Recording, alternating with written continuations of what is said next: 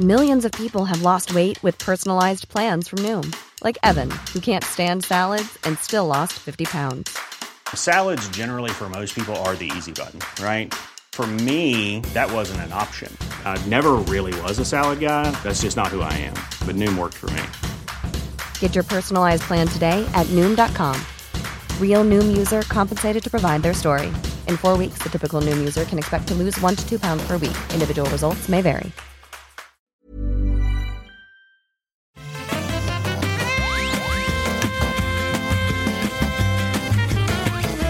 Bonjour à tous et bienvenue dans le rendez-vous jeu. Je suis Patrick Béja et je parle très doucement parce que mon fils, il dort juste dans la chambre d'à côté. oui, on est de retour en mode confinement. Enfin, confinement. En fait, c'est les vacances, mais c'est comme quand c'était en confinement, donc j'essaye de pas parler trop trop fort pour pas réveiller le petit. Mais on va quand même parler de plein de choses super intéressantes. Euh, on va parler d'un sujet controversé, Ubisoft et sa conférence Forward qui a eu lieu il y a moins de 24 heures au moment où nous enregistrons l'émission, mais euh, un peu moins de 48 heures au moment où vous l'entendez, puisque on va publier l'émission mardi à 16h, puisque on va parler également de Ghost of Tsushima, dont l'embargo se termine à ce moment, puisque nous avons la chance, Escarina et moi, comment ça va Escarina? T'es en forme? T'as la fibre?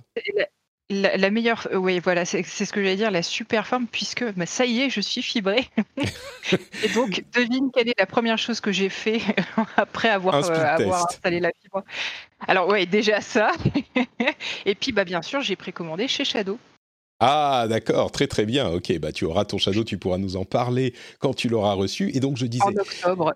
oh, oula, octobre, d'accord. Ah ouais, Quelle ouais, mauvaise ouais. Ils ont tout décalé encore. Ouais, ouais. Et encore, c'est l'offre la plus basse avec la 1080 en octobre. Sinon, euh, si tu veux prendre les forfaits au-dessus, c'est 2021, sans précision. après les, les prochaines consoles.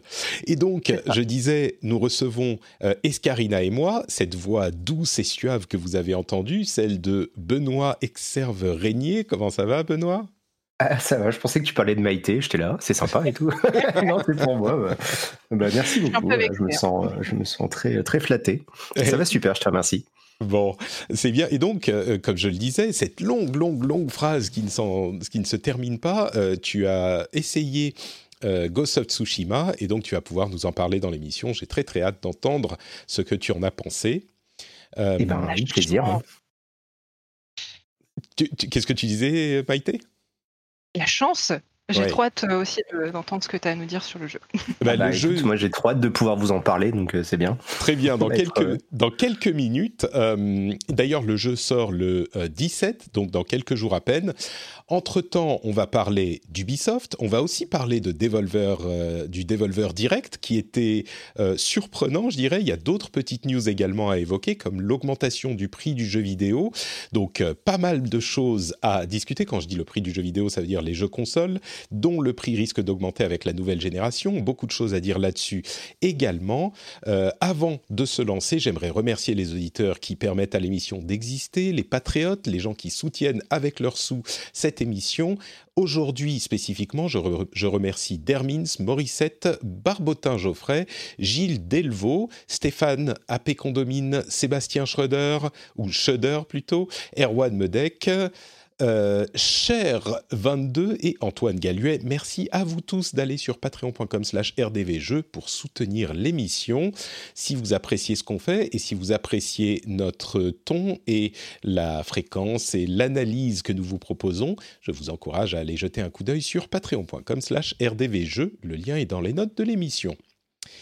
Alors on parlait de Ghost of Tsushima il y a un instant. Tu as également, euh, Benoît, essayé Assassin's Creed Valhalla, dont nous nous serions fait un plaisir de parler en long, en large et en travers pendant cet épisode, je crois, s'il n'y avait pas eu un petit hic euh, hier pendant la conférence Ubisoft Forward. Alors ça ne veut pas dire qu'on va pas en parler, on va peut-être en dire euh, quelques mots, mais j'aimerais, avant de euh, parler des jeux qui ont été annoncés, dire encore une fois quelques mots sur les problèmes de harcèlement sexuel et les scandales qui ont éclaté ces dernières semaines dans l'industrie du jeu vidéo en général et chez Ubisoft en particulier.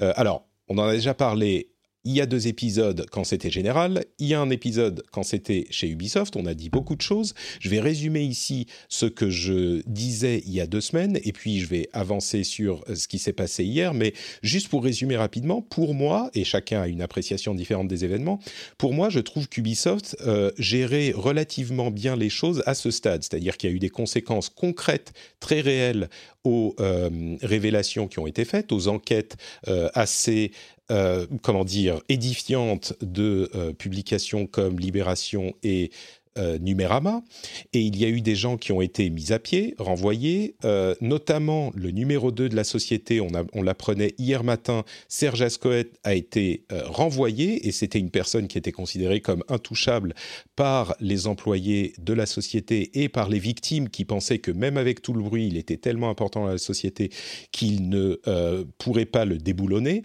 Alors il y a eu des, des allers-retours là-dedans dans les rumeurs, mais de fait, il a été euh, renvoyés. Il y a eu aussi des gens chez Ubisoft au Canada, chez les relations, euh, chez les, ressources humaines, qui avaient menacé de démissionner si les ressources humaines n'étaient pas euh, n'étaient pas exonérés dans les affaires, alors qu'on a, appris que les ressources humaines protégeaient en fait les euh, coupables de, harcèlement sexuel et euh, faisaient plus ou moins oublier et taire les victimes. Euh, et la réponse de la direction a été de démettre de ses fonctions Cécile Cornet, qui est la responsable ressources humaines monde. Et donc, pour moi, en tout cas, la manière dont je l'interprète, c'est que c'est un message relativement clair aux ressources humaines également, leur disant qu'ils ont fauté et qu'ils n'ont pas géré les choses comme ils, l'auraient dû, comme ils auraient dû. Alors, est-ce que Yves Guillemot, le président de la société, le CEO de la société, était au courant, pas au courant, responsable, pas responsable On pourrait en débattre pendant longtemps.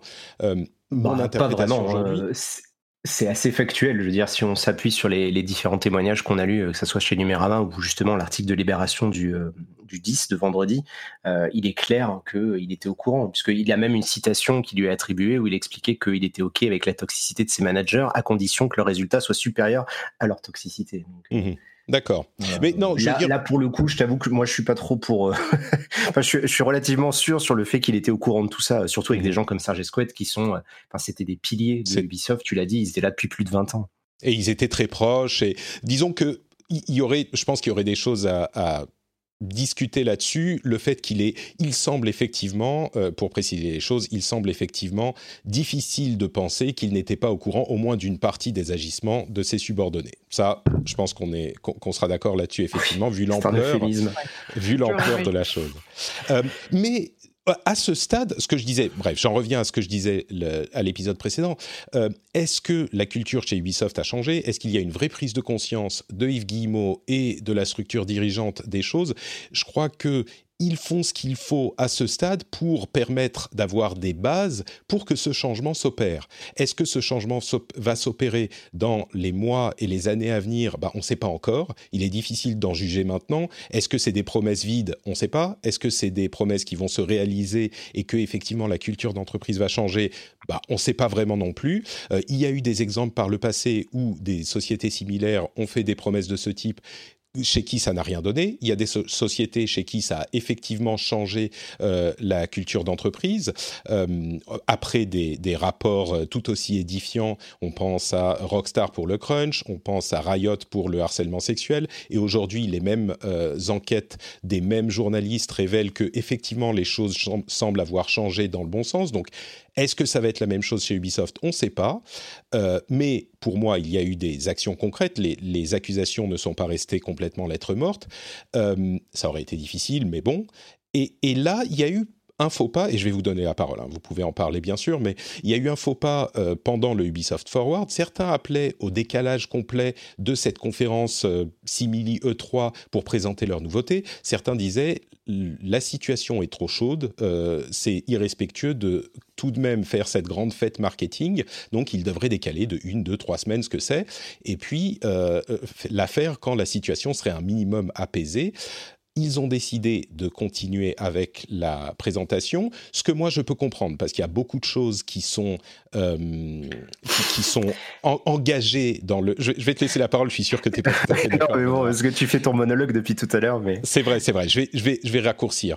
Euh, ils ont décidé de le faire quand même, mais ils n'ont pas du tout évoqué, ils ont complètement passé sous le tapis les problèmes de harcèlement sexuel. Moi, j'aurais voulu qu'ils ouvrent avec une euh, mention de la chose, même un écran comme ils l'ont partagé sur Twitter, un texte court disant on est au courant, on y travaille, euh, ça, ça a été préenregistré, mais on vous en reparlera bientôt. L'évoquer dans le flux lui-même, dans le live lui-même, je pense que moi, ça m'aurait permis d'en parler un petit peu plus sereinement, mais ça n'a pas du tout été le cas. On a vraiment eu l'impression qu'ils ont euh, passé les choses, euh, qu'ils ont voulu euh, passer la chose autant sous silence que possible, ce qui pour moi était très frustrant. J'étais en train de commenter la chose avec un ami euh, anglophone et, et je n'ai pas réussi à continuer. Au bout d'un moment, j'ai arrêté. Je suis parti du stream parce que ça m'a vraiment gêné. Bref, ça m'a dérangé. Alors, ça ne veut pas dire qu'il ne faut pas du tout parler des jeux et que ils ont fait un truc très très bien chez Gamecult. J'aurais presque envie de reprendre mot pour mot toute leur, euh, tout leur laïus de, 25-30 minutes euh, pendant le live. Mais clairement, pour moi, c'était euh, une erreur de ne pas au moins le mentionner. Benoît, t'es chaud bouillant. Et puis, on va quand même laisser aussi la parole à, à Escarinas, qui est plus concerné que nous par ce genre de problème. ou peut-être, Escarina, qu'est-ce que tu en penses? Et puis, désolé, Benoît, je te, je te laisse la parole après. Bah, euh, déjà, moi, je, alors peut-être naïvement, mais j'ai été surprise en fait quand, quand les, quand l'enquête est sortie, euh, parce que euh, je trouvais que Ubisoft c'était une, une, une, entreprise qui maîtrise très bien sa com et qui donnait l'impression que c'était une, une, entreprise dans laquelle il fait bon bosser. moi, j'ai dans mes dans mes contacts pas mal de gens qui, qui, qui bossent chez eux et je trouve que ils renvoyaient toujours une image très très positive euh, de l'entreprise. Jamais j'ai entendu quelqu'un euh, dire du, mal euh, d'Ubisoft. Après, je suis pas proche personnellement de ces personnes-là, donc peut-être que dans le privé, le discours est pas le même. Hein. J'ai moi-même travaillé pendant des années chez, Ankama. On, sait très bien que le, discours en externe et en privé qu'on tient sur son entreprise, surtout quand on y travaille, est bien, bien évidemment souvent différent. du coup, moi, j'ai été peut-être naïvement surprise sur ça, de voir que les, les langues ont pu se, se délier. Euh, j'ai trouvé comme toi que l'entreprise a plutôt bien réagi assez rapidement. Alors euh, on, l'imagine aussi de façon très politique, hein, parce qu'on sait que c'est des sujets qui sont très très chauds et qui peuvent vraiment, euh, depuis le MeToo et même encore un peu avant ça, c'est des sujets qui peuvent mettre à plat non seulement des personnes mais aussi des entreprises. Donc on, imagine avec quel, euh, doigté ils doivent, euh, ils doivent maîtriser la communication autour de tout ça.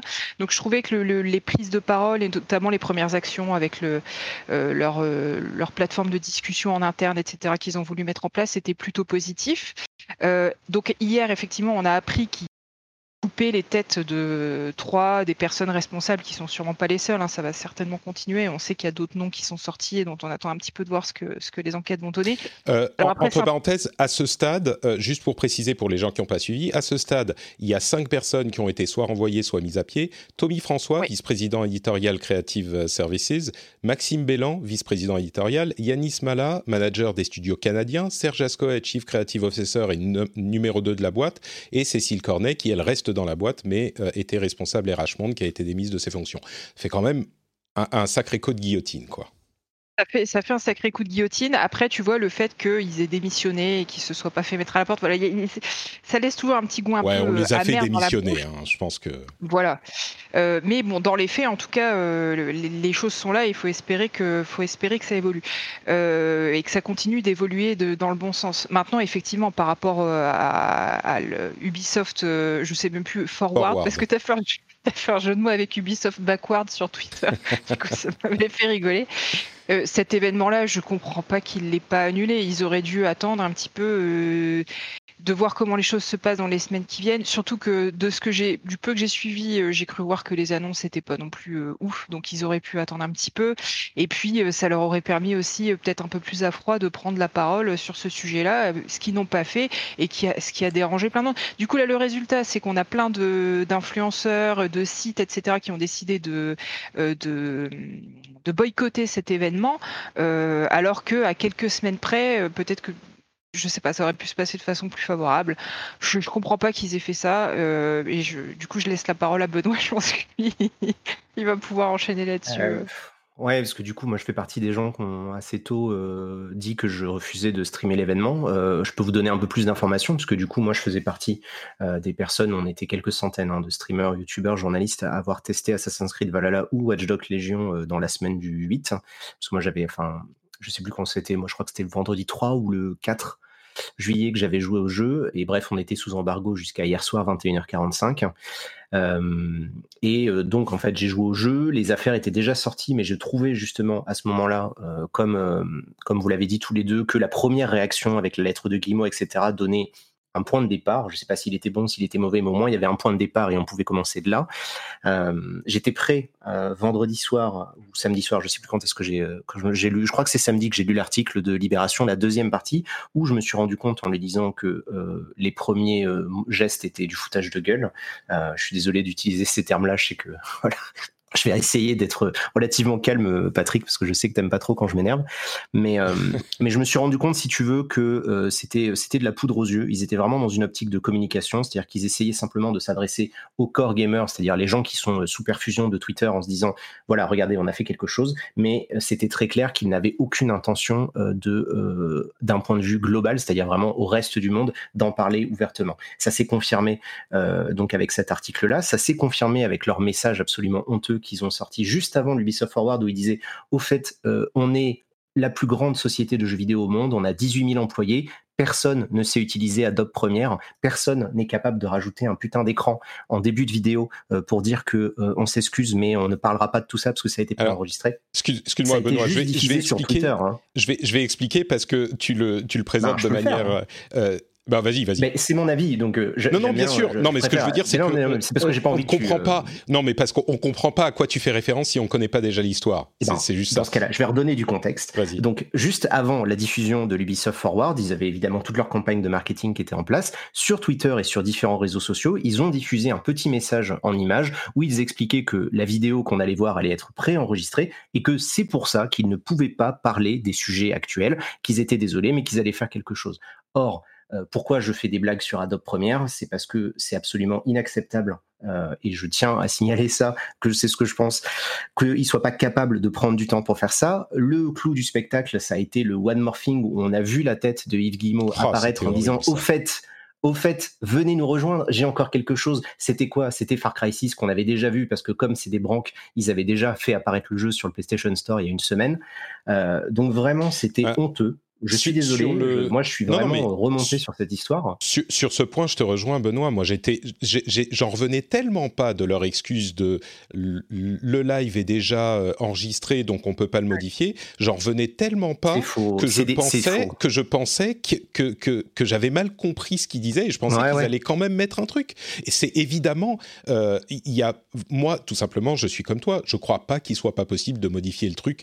Même, tu vois, ils avaient euh, quelques jours. Il suffit de mettre un écran au début, pendant 10 secondes, 20 secondes, en disant voilà, on, est dans cette situation. Enfin, ce qu'ils ont mis sur Twitter, entre parenthèses, sur Twitter, ils l'ont mis évidemment sans le hashtag de Ubisoft Forward pour que ça passe aussi Exactement. Merci de l'avoir signalé. Euh, ça montre bien en fait le deux poids deux mesures, c'est-à-dire que d'un côté, moi, ce que j'en ai retenu, et c'est pour ça que j'ai décidé de ne pas euh, couvrir l'événement, de ne pas publier ma preview et de ne pas euh, participer au truc, parce que entre parenthèses, j'avais dit oui euh, pour que les gens, s'ils me suivaient pendant mon stream, ils pouvaient recevoir Watch Dogs 2, machin. Du coup, en ne streamant pas tout ça, bah, je me suis coupé de ça. Il y a de grandes chances que je reçoive plus de jeux Ubisoft pendant quelques temps, mais peu importe.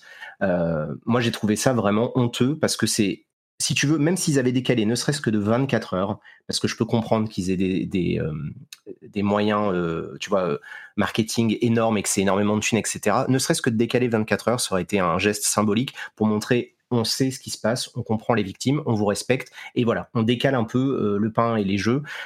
et en fait, c'est l'inverse. C'est-à-dire que là, ils nous ont juste montré quoi? En plus, vraiment, la conférence, je suis désolé, mais c'était c'était vraiment inutile au possible. Ils nous ont montré Assassin's Creed, qui au passage est un jeu absolument inintéressant. Far Cry 6, qui sera encore une fois la même chose que ce qu'on a déjà vu. Et ils ont parlé de leur Battle Royale, qui était déjà dispo depuis quelques jours. Aucune information euh, sur Beyond Good and Evil 2, aucune information sur Gods and Monsters, bref, tout ce qui pourrait éventuellement intéresser les gens. On savait rien. Alors, c'est prévu qu'ils fassent un autre Ubisoft Forward. Ça, je sais pas si c'est une information qui est publique, donc dans le doute, euh, voilà, je vous le dis, il y aura d'autres Ubisoft Forward tout au long de l'été, mais parce qu'ils ont un calendrier qui est tellement serré. Je sais pas si vous vous souvenez, hein, en début d'année, ils avaient décalé Watch Dogs Legion euh, et la sortie de je sais plus quel autre jeu pour justement Gods and Monsters pour euh, prendre un peu plus de temps, etc. Au final, ils se retrouvent en novembre face à Cyberpunk et ils doivent sortir tous leurs jeux dans un mouchoir de poche, puisqu'on va avoir Watch Dogs, Assassin's Creed et Far Cry qui sortent entre octobre, novembre et février. Voilà, ils vont pas avoir un début, un, fin d'année fiscale qui va être assez compliqué et, euh, voilà, je, je, leur souhaite pas du mal si tu veux, mais je trouve que cette gestion de, crise a été vraiment honteuse. Euh, et, je suis assez content de voir que euh, après les différents tweets que j'ai pu faire ou d'autres personnes, il y a d'autres streamers qui ont pris la parole. Il y a Mister MV qui a, dit qu'il allait pas streamer le truc. C'est quand même pas rien parce que c'est quand même un des plus gros streamers en France. Gamecult qui a décidé à la dernière minute d'annuler sa couverture du truc. J'ai trouvé ça super. Et, et, voilà, parce que vraiment, je me suis exprimé pas mal sur les réseaux sociaux hein, ces derniers jours euh, sur ce sujet-là. Moi, j'étais vraiment horrifié euh, en lisant tout ça et, surtout de voir le, mépris de la société envers ces trucs-là euh, en faisant passer l'argent et le succès avant tout. Je trouve ça vraiment dommage et, et, contrairement à ce que disait Maïté, malheureusement, moi, ça fait bien des années que je sais que ça va pas très bien chez Ubisoft. On entend des choses euh, dès qu'on commence à discuter avec des gens qui ont bossé ou quoi que ce soit, qui sont pas très cool. Euh, par contre, un truc qui est vrai, c'est que voilà, il y a cette culture d'entreprise, hein, avec le fameux Believe avec un Y, où euh, il y a une sorte de presque de culte de personnalité de, de, Yves Guillemot. J'ai pu le constater de moi-même de, pas mal d'employés. Et c'est vrai qu'ils voilà, ils essayent de donner cette image qui est très positive. Dans les faits, c'est pas si rose, on pouvait s'en douter, mais à ce point-là, j'avoue que moi je suis tombé sur le cul. Et, et je pense, je pense que tout le monde. Hein, ah ouais. J'avoue que à ce point-là. Je suis désolé hein, parce que je sais que je parle beaucoup là, mais ça m'a, ça m'a vraiment. Euh, écoute, tu es là pour pour parler, c'est très bien. Je pense que. Euh, Escarina, tu voulais ajouter quelque chose? Oui, je pense que notamment depuis un peu leur bataille contre Vivendi, là, il y a quelques années, euh, ils avaient gagné, euh, ils avaient regagné une image assez positive. Et je, il me semble que c'était de là hein, que ça venait le believe justement. Oui. Euh, d'une entreprise euh, voilà avec des valeurs positives euh, qui combatives attachées aussi au, à la valeur d'être français etc donc enfin ouais je, moi je suis aussi horrifié d'apprendre tout ça. Malheureusement c'est certainement pas la, seule société dans laquelle ça se passe comme ça. Si ça peut bah, aider à délier des langues ça a l'air tellement fort franchement j'espère que c'est pas évidemment il y a certainement du harcèlement sexuel et du sexisme dans de nombreuses sociétés, mais là c'est tellement gros. J'espère que c'est pas comme ça partout. C'est ça qui est euh, ben, tellement crève-cœur, c'est que c'est que c'est que le, le, comme vous le dites tous les deux, c'est une société qui avait une certaine image, qui en plus, on parle souvent de, du respect des joueurs. Euh, ils ont tellement travaillé sur des jeux qui étaient sortis euh, pas, pas, pas, bien finis, mais qu'ils avaient justement réussi à remonter la pente en, en, en, se comment dire, en s'acquérant, enfin en gagnant la confiance de la communauté, ce qui est vraiment pas facile quand tu sors un jeu qui est pas qui est pas très bon. Avec euh, Assassin's Creed, ils avaient fait cette fameuse pause qui était et ils avaient revu la formule de manière euh, intéressante, etc. Et on se rend compte que derrière, effectivement, il y a quelque chose de pourri à l'intérieur de la pomme qui est. Euh, ouais, et puis surtout, quelque chose qui, moi, me reste un peu en travers de la gorge, c'est que depuis 2007, quand est sorti le premier Assassin's Creed, on a vu apparaître ce fameux message comme quoi le jeu est réalisé par des personnes d'orientation sexuelle, religieuse différentes, etc. Et qu'en fait, bah, ça, c'est du flanc, quoi. Euh, je suis désolé, mais euh, à un moment donné, euh, quand les, les, gens qui ont droit à vie et de mort sur les projets, hein, parce que la, la, la ligne éditoriale d'Ubisoft était gérée donc par une cellule édito qui, qui pouvait kill les projets, comme on dit dans le jargon, ou leur donner le green light, euh, et que c'est géré par ces gens dont on a appris les comportements absolument horribles. C'est-à-dire que, en plus de leur harcèlement sexuel, les tentatives de, bah de, pas de, presque de viol, mais en tout cas tous les messages sexistes, enfin les, les, comportements horribles, le trafic de drogue. Enfin, je veux dire, les types, ils sont quoi? Enfin, j'avais l'impression de regarder 99 francs quoi en lisant le truc. Les types qui dealent de la coke et, et de la bœuf euh, dans les bureaux d'Ubisoft à Montreuil. Enfin, c'est quand même. Euh, moi, je, je, suis complètement. Euh, mm. Voilà, bon, vous l'avez compris, je, je, suis énervé par tous ces trucs-là. Euh, et, et, en fait, ce qui m'énerve, si vous voulez, c'est que étant influenceur, euh, je l'ai dit dans une vidéo récemment, je suis parfaitement conscient du biais euh, du fait que je suis un homme sandwich d'une certaine manière, hein, étant donné que dès que je parle d'un jeu, bah, les gens vont avoir envie de l'acheter ou quoi que ce soit.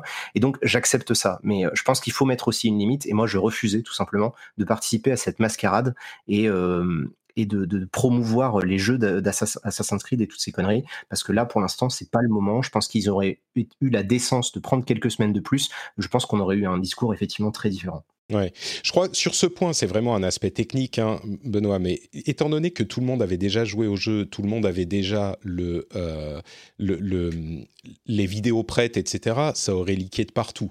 Tu vois, sur Assassin's Creed, sur peut-être qu'on s'en fout. T'as raison. peut-être qu'on s'en fout. mais euh, je comprends que c'est aussi euh, une question qui s'est posée. Quoi.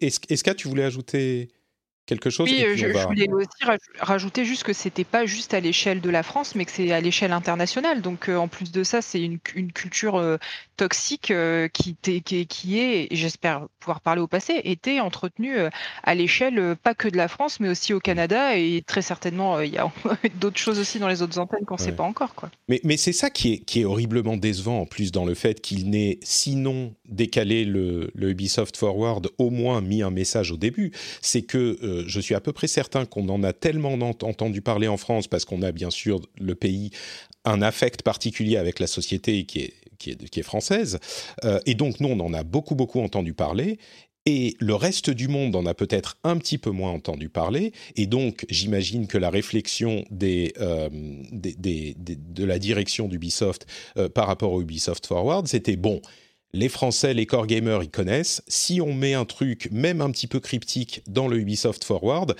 ça va euh, mettre la puce à l'oreille aux autres et donc ils vont se demander ce qu'ils euh, et, donc c'était vraiment une décision qui pour moi était euh, ça, reste une erreur de com. Mais bien ça, sûr, ça reste une erreur de com parce que même en étant extrêmement cynique et pragmatique, ils savent très bien que Jason Schreier est en train de faire une enquête dessus et on sait tous et toutes que une enquête de Jason Schreier maintenant qui est chez Bloomberg plus côte à coup, ça va faire un retentissement euh, gigantesque, ça va faire beaucoup mmh, plus de bruit que Libération. Hein. J'ai tout le respect du monde pour Marius et Erwan qui ont fait un, sacré boulot euh, chez Libé, mais le fait est que voilà, Jason Schreier dans, dans la sphère du jeu vidéo, c'est un nom qui est tellement fort aujourd'hui. Quand il va commencer à battre ses cartes, forcément Ubisoft ils vont claquer des dents. Donc non, mais on est d'accord. Je pense que je pense qu'il est, toujours plus intéressant. À tous les cette, cette, histoire. Tu vois, d'anticiper un scandale quand tu sais qu'il va se passer quelque chose. Je pense que c'est plus malin d'un point de vue extrêmement cynique et d'un point de vue de com. C'est quand même de toute façon mieux d'anticiper euh, les dégâts pour faire du damage control euh, par anticipation plutôt que de le faire après coup. Hmm. Et, euh, et, je trouve ça fou qu'une boîte de cette ampleur euh,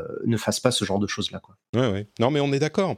Moi, ça m'a immédiatement évoqué le, le, Enfin, c'est vraiment une question de gestion de crise. Et on a eu il y a pas si longtemps une crise avec Blizzard et le, scandale de Blitzchung.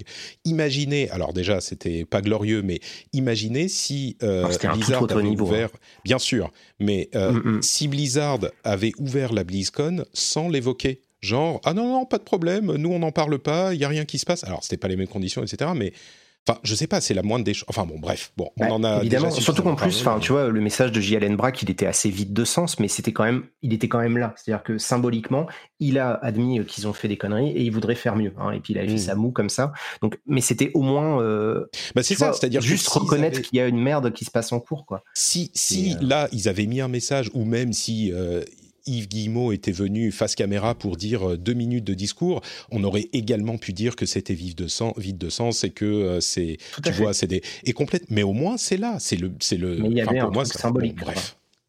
Ouais, ouais. Ouais, donc euh, donc voilà. et en plus. Et en plus de tout ça, le, la conférence était effectivement, comme tu l'as évoqué, peut-être avec un petit peu plus de, de frustration, Benoît. Elle n'était pas hyper intéressante. Watch Dogs Légion, qui était euh, ce qu'on en attendait plus ou moins. Euh, pour toi, Assassin's Creed, juste en un mot, euh, tu dis c'est c'est la, même chose qu'avant, plus ou moins. Moi, j'en ai entendu. Ouais, bah ouais, ma, vidéo, c'était euh, on prend les mêmes et on recommence. Excuse-moi, hein. excuse du coup, je vous pose la question à tous les deux. Vous voulez qu'on parle des jeux d'Ubisoft? Moi, ça me dérange pas. Euh, et si on n'en parle pas, ça me dérange pas non plus. Il y a plein d'endroits où les gens peuvent se, se renseigner dessus. Et, bah, moi, j'ai juste joué à Assassin's Creed, Watch Dogs, je m'en fous. Euh, et le Battle Royale, c'est pareil. Donc, j'ai rien à en dire en fait. Mais peut-être que Mikey. non, pas pareil. Je suis pas, je suis pas une grande joueuse de leur titre, donc j'aurais pas grand-chose d'intéressant à dire de toute façon. Euh, bah écoutez, moi j'aurais quelques trucs à en dire, mais du coup ça me dérange pas de ne pas l'évoquer. On a fait notre petit passage sur, euh, encore une fois, j'espère que, que, la prochaine fois qu'on en parlera, euh, ça sera de manière un petit peu plus, comment dire, pour montrer qu'il y a des choses qui se passent dans la société, mais... Mais bon, et donc Benoît, en plus, tu disais que Assassin's Creed Valhalla, c'est un petit peu la même chose oui, que oui, le bah, précédent, quoi C'est ça, c'est qu'en très résumé, donc tu parlais de la pause euh, après Assassin's Creed Syndicate, ils avaient fait une pause parce que bah, la formule tournait en rond, ils ont ils ont orienté leur série vers quelque chose de beaucoup plus action RPG, hein, c'était complètement copié euh, de, The Witcher 3. Euh, là, ce ils ont refait la même chose avec Assassin's Creed donc Odyssey, qui était la version en Grèce, et là Martine cette fois-ci, elle va chez les Vikings, et, et c'est encore une fois pour la troisième fois la même chose. La différence, parce qu'il y en a assez peu, c'est que on gagne plus des niveaux, ce qui était une aberration, ça n'avait pas vraiment de sens dans le système de jeu, ça allait un peu à l'encontre du vieux gameplay d'assassinat. Donc ça, c'est un peu plus sympathique. Euh, et on pourra gérer son camp. On peut également changer de genre à tout moment. En fait, il y a une option où on peut passer de Eivor euh, homme ou à Eivor femme. Ça change rien à l'histoire parce que de toute façon, elle est indigente dans les deux cas. Mais euh, elle est, euh, tu peux passer de l'un à l'autre. Donc ça c'est plutôt cool. Mmh. Mais voilà, après en termes de, gameplay, euh, en termes de système de jeu et tout, c'est la même chose. L'interface est la même, la boussole est la même, les menus sont disposés de la même manière. Il y a les bruits quand tu gagnes les niveaux sont presque les mêmes. Euh, c'est toujours bourré de bugs. Et, et c'est toujours à des univers qui, je trouve, manquent beaucoup de cohérence. C'est-à-dire que on te sort du jeu. Tu vois, typiquement, je te donne juste un exemple. Tu dois faire une quête. Euh, la, démo, on faisait un, un, assaut d'un château fort. Ça a été présenté hier à l'Ubi Forward. Tu jettes tes dracars dans les murailles, ça explose de partout. Tu tues le châtelain. Bref, t'as gagné. Et ensuite, tu vas célébrer un mariage euh, d'un roi euh, saxon avec une reine viking pour unifier en fait cette région-là. Et, et, pendant le mariage, bon, il y a des mini-jeux un peu débiles avec un coup de il faut picoler le plus fort parce qu'on est des vikings, comme ça, tu vois. Donc euh, c'est déjà pas très malin. Mais à un moment, on doit aider notre aide de camp qui est bourré et qui est monté, on sait comment, en haut de l'église. Il faut le transporter en bas. Et ensuite, instantanément, alors qu'il est en plein coma éthylique, il y a un autre dialogue et euh, le, type est là, fringant, euh, comme s'il n'avait s'était rien passé. Et ça, en fait, des petits détails comme ça, il y en a tout le temps. ça fait partie des choses qui me déçoivent toujours après autant d'années, c'est que c'est des projets tellement ambitieux, les Assassin's Creed, il, manque cette espèce de liant, de, cohérence, euh, et, du coup j'ai du mal à rentrer dans leur jeu. Donc, euh, donc voilà, vu qu'on va parler après de Ghost of Tsushima, euh, forcément j'ai vu le jeu avec un, prisme encore plus négatif mmh. que si je n'avais pas joué à Tsushima entre les deux. D'accord. Écoute, moi tout ce que tu me dis sur cet Assassin's Creed, c'est des trucs qui me plaisent beaucoup puisque je suis très fan de, j'étais très très fan de Odyssey, donc je pense pense que voilà, le, le, but n'est pas de dire euh, il faut boycotter Ubisoft à, ce stade en tout cas. Ah non, mais moi j'ai jamais dit ça. Hein. Non non bien sûr bien sûr, mais moi j'explique parce que à, mon initiative, euh, enfin, disons que j'ai la, comme euh, le, responsable de cette émission, j'ai la responsabilité éditoriale et on a quand même parlé beaucoup de la question de harcèlement sexuel. Encore une fois, ce qu'a dit, ce qu'ont dit euh, Gotos et le père sur le, le, live de Gamecult était extrêmement bien dit. Et ce qu'ils disaient, c'est qu'ils vont faire leur news sur les jeux, ils vont faire leur truc. C'est juste qu'au moment du euh, live, bah, ils trouvaient ça pas approprié d'en parler de cette manière. Et l'idée n'est pas de boycotter Ubisoft. Je reprenais un petit peu leurs mots, tu vois. C'est pas à toi que je fais mmh. Mais euh, donc l'idée n'est pas ça. Moi, je vais certainement acheter Assassin's Creed Valhalla et y jouer. Et puis il y a énormément de gens qui ont bossé sur tous ces jeux, qui j'espère n'ont rien à voir avec toutes ces histoires de harcèlement sexuel et qui se retrouvent euh, libérés aujourd'hui autant que possible, tu vois, et qui veulent que leurs jeux euh, trouvent leur public, comme dans les histoires de crunch, comme on en entend parler à chaque fois. Euh, mais bon, bref, c'est tellement... Enfin bon, ok. Euh, on aura l'occasion dans, ah, ah, vraiment, histoire de, de, de, mettre ça au clair, moi j'appelle pas les gens à pas acheter les jeux parce qu'effectivement ça a aucun intérêt. avoir je veux dire, on est dans une relation euh, purement pécuniaire, donc si vous donnez pas de l'argent à Ubisoft, ils vont prendre ça comme il faut qu'on fasse autre chose, mais ils vont pas comprendre ça comme il faut qu'on change notre culture d'entreprise. Il y, a, aucun moment, c'est possible, je pense que ce dialogue fonctionne de cette manière-là. Par contre, là, c'était juste sur ce moment-là, sur ce temps fort euh, de la communication, c'était vraiment pas adapté. Mais si vous avez envie de jouer au 23e Assassin's Creed, ça, vous regarde. Moi, ça, c'est pas grave, en fait, je m'en fiche. J'ai juste euh, pas aimé, hein, c'est tout, quoi, voilà. Ouais. Bon, ok. J'aurais quelques trucs à dire sur. Tu sais, avant, avant tout ça, j'aimais pas non plus les Assassin's Creed. Hein. Ça reste une série que j'ai toujours trouvée particulièrement surestimée et assez inintéressante dans sa globalité. Écoute, euh, je, comprends tout à fait. Il y a plein de gens qui pensent ça. Euh, moi, je suis, j'étais pas fan de Assassin's Creed non plus, mais Odyssey m'a complètement converti. Donc. Euh, euh, bon, ok. Les autres choses, on en parlera certainement à un autre moment. parlons plutôt, plutôt de la conférence réussie de la veille euh, de la grande société internationale qui est Devolver euh, Digital, où ils ont fait donc leur Devolver Direct qui est... c'est marrant les Devolver Direct parce qu'ils se sont toujours placés Devolver en marge de l'E3 et avec un discours de anticonsumériste caricatural pour vendre leur jeu à eux en disant ce que disent tous les gamers euh, un petit peu énervés, mais de manière euh, forcément ironique, puisque eux aussi ils veulent vendre des jeux. Et dans les premiers Devolver Direct qui datent d'il y a plusieurs années, moi j'étais, je trouvais ça euh, très surfait et très irritant en fait. Et je ne sais pas pourquoi, ces dernières années, ces deux, trois dernières années, j'ai trouvé que ça fonctionnait très très bien. Et ce, cette année encore, donc je l'ai approché avec euh, curiosité, et cette année encore, j'ai trouvé que c'était plutôt bien fait. D'une part, c'est incroyablement bien joué, c'est incroyablement bien écrit, et puis il y a eu en plus cette fois-ci des petites euh, pilules incroyables comme euh, l'apparition, les guest starring de Shuei Yoshida qui est en charge des, des indés chez Sony désormais, de Phil Spencer euh, qui a parlé de Carrion, euh, Shuei Yoshida parlait de Fall Guys, Sonic Fox était même là, pour ceux qui connaissent, Jeff Keighley, enfin c'est un festival qui, qui en fait beaucoup, mais qui était quand même assez drôle et assez réussi, j'ai trouvé. Alors les jeux, je peux vous demander ce que vous avez retenu, mais c'est presque pas le plus important. Euh, et ils ont conclu avec une sorte de démo qui est le Devolver Land Expo, qui est une démo jouable, même pas une démo, un produit marketing jouable où on se balade. On peut le télécharger sur Steam gratuitement. On se balade dans Devolverland où il y a plusieurs attractions sur les jeux qui, ont été annoncés ou euh, détaillés dans le Devolver Direct. C'est le comble du marketing, pris avec énormément de recul et d'humour. Euh, désormais, je trouve que ça fonctionne. Je ne sais pas si c'est moi qui ai changé ou eux qui, qui sont euh, plus doués depuis quelques années, mais moi, je trouve que ça a très bien fonctionné. Je sais pas si vous l'avez regardé, le Devolver Direct. Je n'ai pas regardé, j'ai regardé que les, que les news qui en ressortaient pour voir un petit peu ce qui avait été euh, annoncé. Euh, mais effectivement, ça avait l'air toujours aussi délirant que d'habitude et ils continuent, ils continuent leur délire, ils lâchent rien. Et plus ça va, mieux c'est fait. Donc, euh, mm. donc pourquoi pas. moi, ça me ça me parle pas trop. en général, en plus, les jeux qui, qui présentent, c'est pas forcément toujours ma cam. Mais, euh, mais en l'occurrence, je trouve que c'est bien qu'ils fassent un peu figure d'outsider et qu'ils euh, nous sortent un peu de nos habitudes. Euh, ça, ça, ça, nous secoue un petit peu, c'est pas plus mal. quoi. Ouais, ces figures d'outsider quand même très... comment dire C'est très habile ce qu'ils font parce qu'ils parlent aux, aux, anti-marketeux de manière très marketing. et c'est très très bien foutu, ils ont leur ton à eux. Bon, j'ai l'impression, Benoît, que tu ne l'as pas vu non plus euh, non, j'avais pas du tout la tête à ça. C'était euh, c'était samedi soir et euh, j'avais tout sauf envie de, de faire du jeu vidéo. Je pense que jusqu'à il y a encore euh, jusqu'à ma nuit d'hier soir et mon réveil ce matin, je pense que j'avais envie de changer de métier. Euh, donc, et qu'est-ce qui t'a fait changer d'avis du coup T'as digéré le truc bah, rien, c'est juste que non non c'est pas ça, c'est juste que ben voilà faut quand même continuer et, et j'ai reçu plein de messages quand même assez positifs. Ce qui, ce qui m'a dégoûté, c'est, je suis désolé de revenir là-dessus, c'est, de voir le silence absolument assourdissant pour reprendre l'expression euh, de tous mes confrères influenceurs qui mmh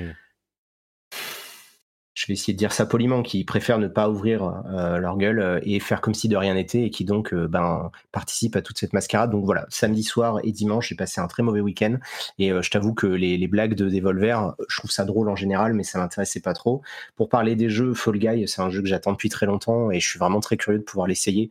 je l'avais essayé rapidement à la Gamescom et ça a l'air vraiment délirant. Ça a l'air d'être un mix improbable entre un tu vois, une espèce de Mario Party transformé en Battle Royale avec euh, Interville euh, juste derrière. Enfin, c'est complètement euh, terrible. Carrion, j'avais essayé la démo, je suis pas méga fan, mais c'est pas inintéressant. Et il y a l'autre jeu qu'ils ont présenté dont le nom m'échappe, qui s'appelle Oja, je crois, un truc comme ça. Est-ce que tu avais noté les noms Oui, oui, oui. non, Clija, Clia. Oh là là, je l'ai pas. Clia, ouais. Clija, ouais. Mhm. Ouais, qui avait l'air vraiment euh, très joli. Ça me parle beaucoup ce, style de pixel art. Donc ça, ça fait partie des trucs que j'ai noté dans mon petit carnet parce que bah parce que ça me plaît, euh, ça me plaît beaucoup. Donc j'attends, j'attends de voir ce que c'est quoi. Euh, Carrion disponible le 23 juillet sur Xbox et PC et sur Switch et sur Xbox et PC il est sur Game Pass donc euh, tout le monde l'aura.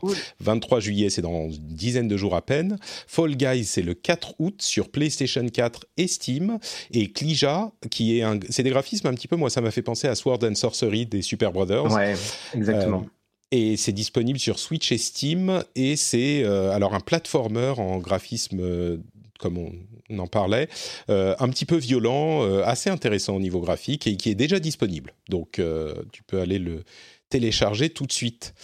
voilà, il y avait quelques autres trucs présentés, mais je crois que Oui. Ils, ont, quand même fait une vanne que j'ai vu repasser. Euh, il y a Zoug, euh, Daniel Amann, là, que tu de temps en temps dans Pixel, qui l'avait repartagé, où il se tape des barres sur le fait qu'aujourd'hui, le jeu vidéo, c'est uniquement la campagne marketing et le plus jeu en lui-même, que c'était devenu un accessoire. Et je trouvais ça terriblement drôle parce que c'est extrêmement cynique, mais je trouve ça tellement vrai euh, pour pas mal de monde que, que voilà. Si jamais vous avez pas vu la conf, en fait, ils font une blague sur le fait que aujourd'hui, la plupart des joueurs, nous, hein, les, les core gamers sur Twitter et tout ça, on est plus intéressés par les trailers, les annonces, les leaks et les rumeurs que le jeu en lui même Je trouvais ça délicieusement ironique et drôle. Ouais, c'est, c'est marrant parce que vu qu'ils vendent des jeux, c'est évidemment euh, particulier, mais euh, bon, moi, je, comme tu le sais, je souscris pas exactement à ce type de, de, de, discours. Je trouve que les jeux sont quand même le cœur du truc, même si évidemment les, l'aspect marketing est hyper important et c'est une fête aussi. En fait, moi, j'ai une vision, je crois, plus positive de tout cet aspect marketing euh, quand c'est bien fait. Mais euh... Tu voulais ajouter quelque chose pour, euh, pour, qu'on, pour nous faire conclure cette partie? Oui, non, c'est juste par rapport à Shadow Warrior. Euh, c'est une licence que je connais pas du tout. Quand j'ai découvert le trailer, j'étais un peu étonnée. Je m'attendais pas à ça, mais ça, a l'air complètement euh, délirant, mais ce qui, est sympa, c'est que j'ai l'impression qu'on a ces jeux comme ça qui ressurgissent euh, euh, peut-être grâce à Doom, tu vois, grâce à Doom Eternal, je me dis peut-être qu'on a, ils ont relancé la mode du, du, shooter complètement décomplexé, même si on est dans un truc beaucoup plus euh, on va dire euh, euh, kitsch enfin encore plus kitsch si c'est possible que, Doom. Et puis juste après il y a eu j'ai vu le trailer du prochain Serious Sam et ça m'a vraiment fait penser à, tout ça même si c'est pas tout à fait le même délire. Mais je trouve que c'est sympa qu'on ait ce, genre de jeu qui se prennent un peu moins au sérieux qui, qui reviennent où tu tu débranches ton cerveau euh, et tu, tires partout. Euh, moi, c'est pas forcément mon, délire, hein, mais, mais ça m'a fait plaisir de le voir quand même parce que ça me, ça me fait un peu euh, ressortir de la nostalgie. ouais, des, vieux shooters de l'époque. Shadow leur, leur ligne de, fabrique hein, à Devolver, les jeux comme ça, depuis Hotline Miami, ils s'accrochent vachement à ce délire. voilà, très sanguinolent, très violent, ultra violent même, mais, mais fun et on, on assume quoi. Euh, Shadow Warrior, pour ceux qui connaissent pas, c'est une licence qui était une ancienne licence euh, de, de, shooter des tout premiers moments, que moi je connaissais pas non plus, que je suis allé euh, explorer au moment où j'ai vu le teaser du 3. Et ce qui est intéressant, c'est qu'on a énormément de mobilité, on est en FPS, et on a aussi une épée, donc c'est de la mêlée et du flingue. Le problème, c'est que le, le, gunplay, le gun feel est hyper hyper mauvais. moi, j'ai pas dû, je suis allé essayer le 2 en fait, et j'ai trouvé ça vraiment très mauvais au niveau du feeling des armes, euh, des armes à feu.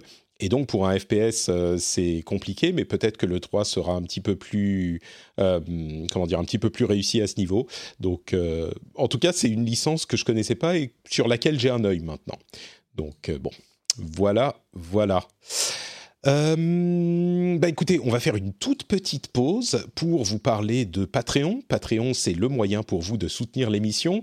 Euh, vous pouvez, si vous le souhaitez, envoyer quelques sous à l'émission, euh, si vous appréciez ce qu'on dit, si vous appréciez ce qu'on fait, si vous appréciez la manière dont on le fait, la manière dont on vous résume les infos pour que vous ayez tout ça dans votre lecteur de podcast toutes les deux semaines très facilement et que vous puissiez vous euh, préoccuper de rien d'autre et être tout de même au courant de toute l'actu du jeu vidéo, euh, et ben vous pouvez aller sur patreon.com/slash rdvjeux et euh, bah, décider que vous allez donner un dollar, deux dollars par épisode, quelque chose comme ça.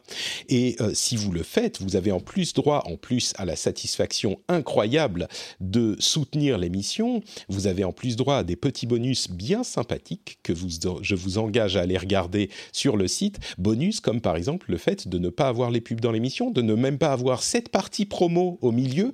Donc euh, en tant que patriote privilégié, vous n'avez pas à m'entendre répéter que vous pourriez être patriote privilégié.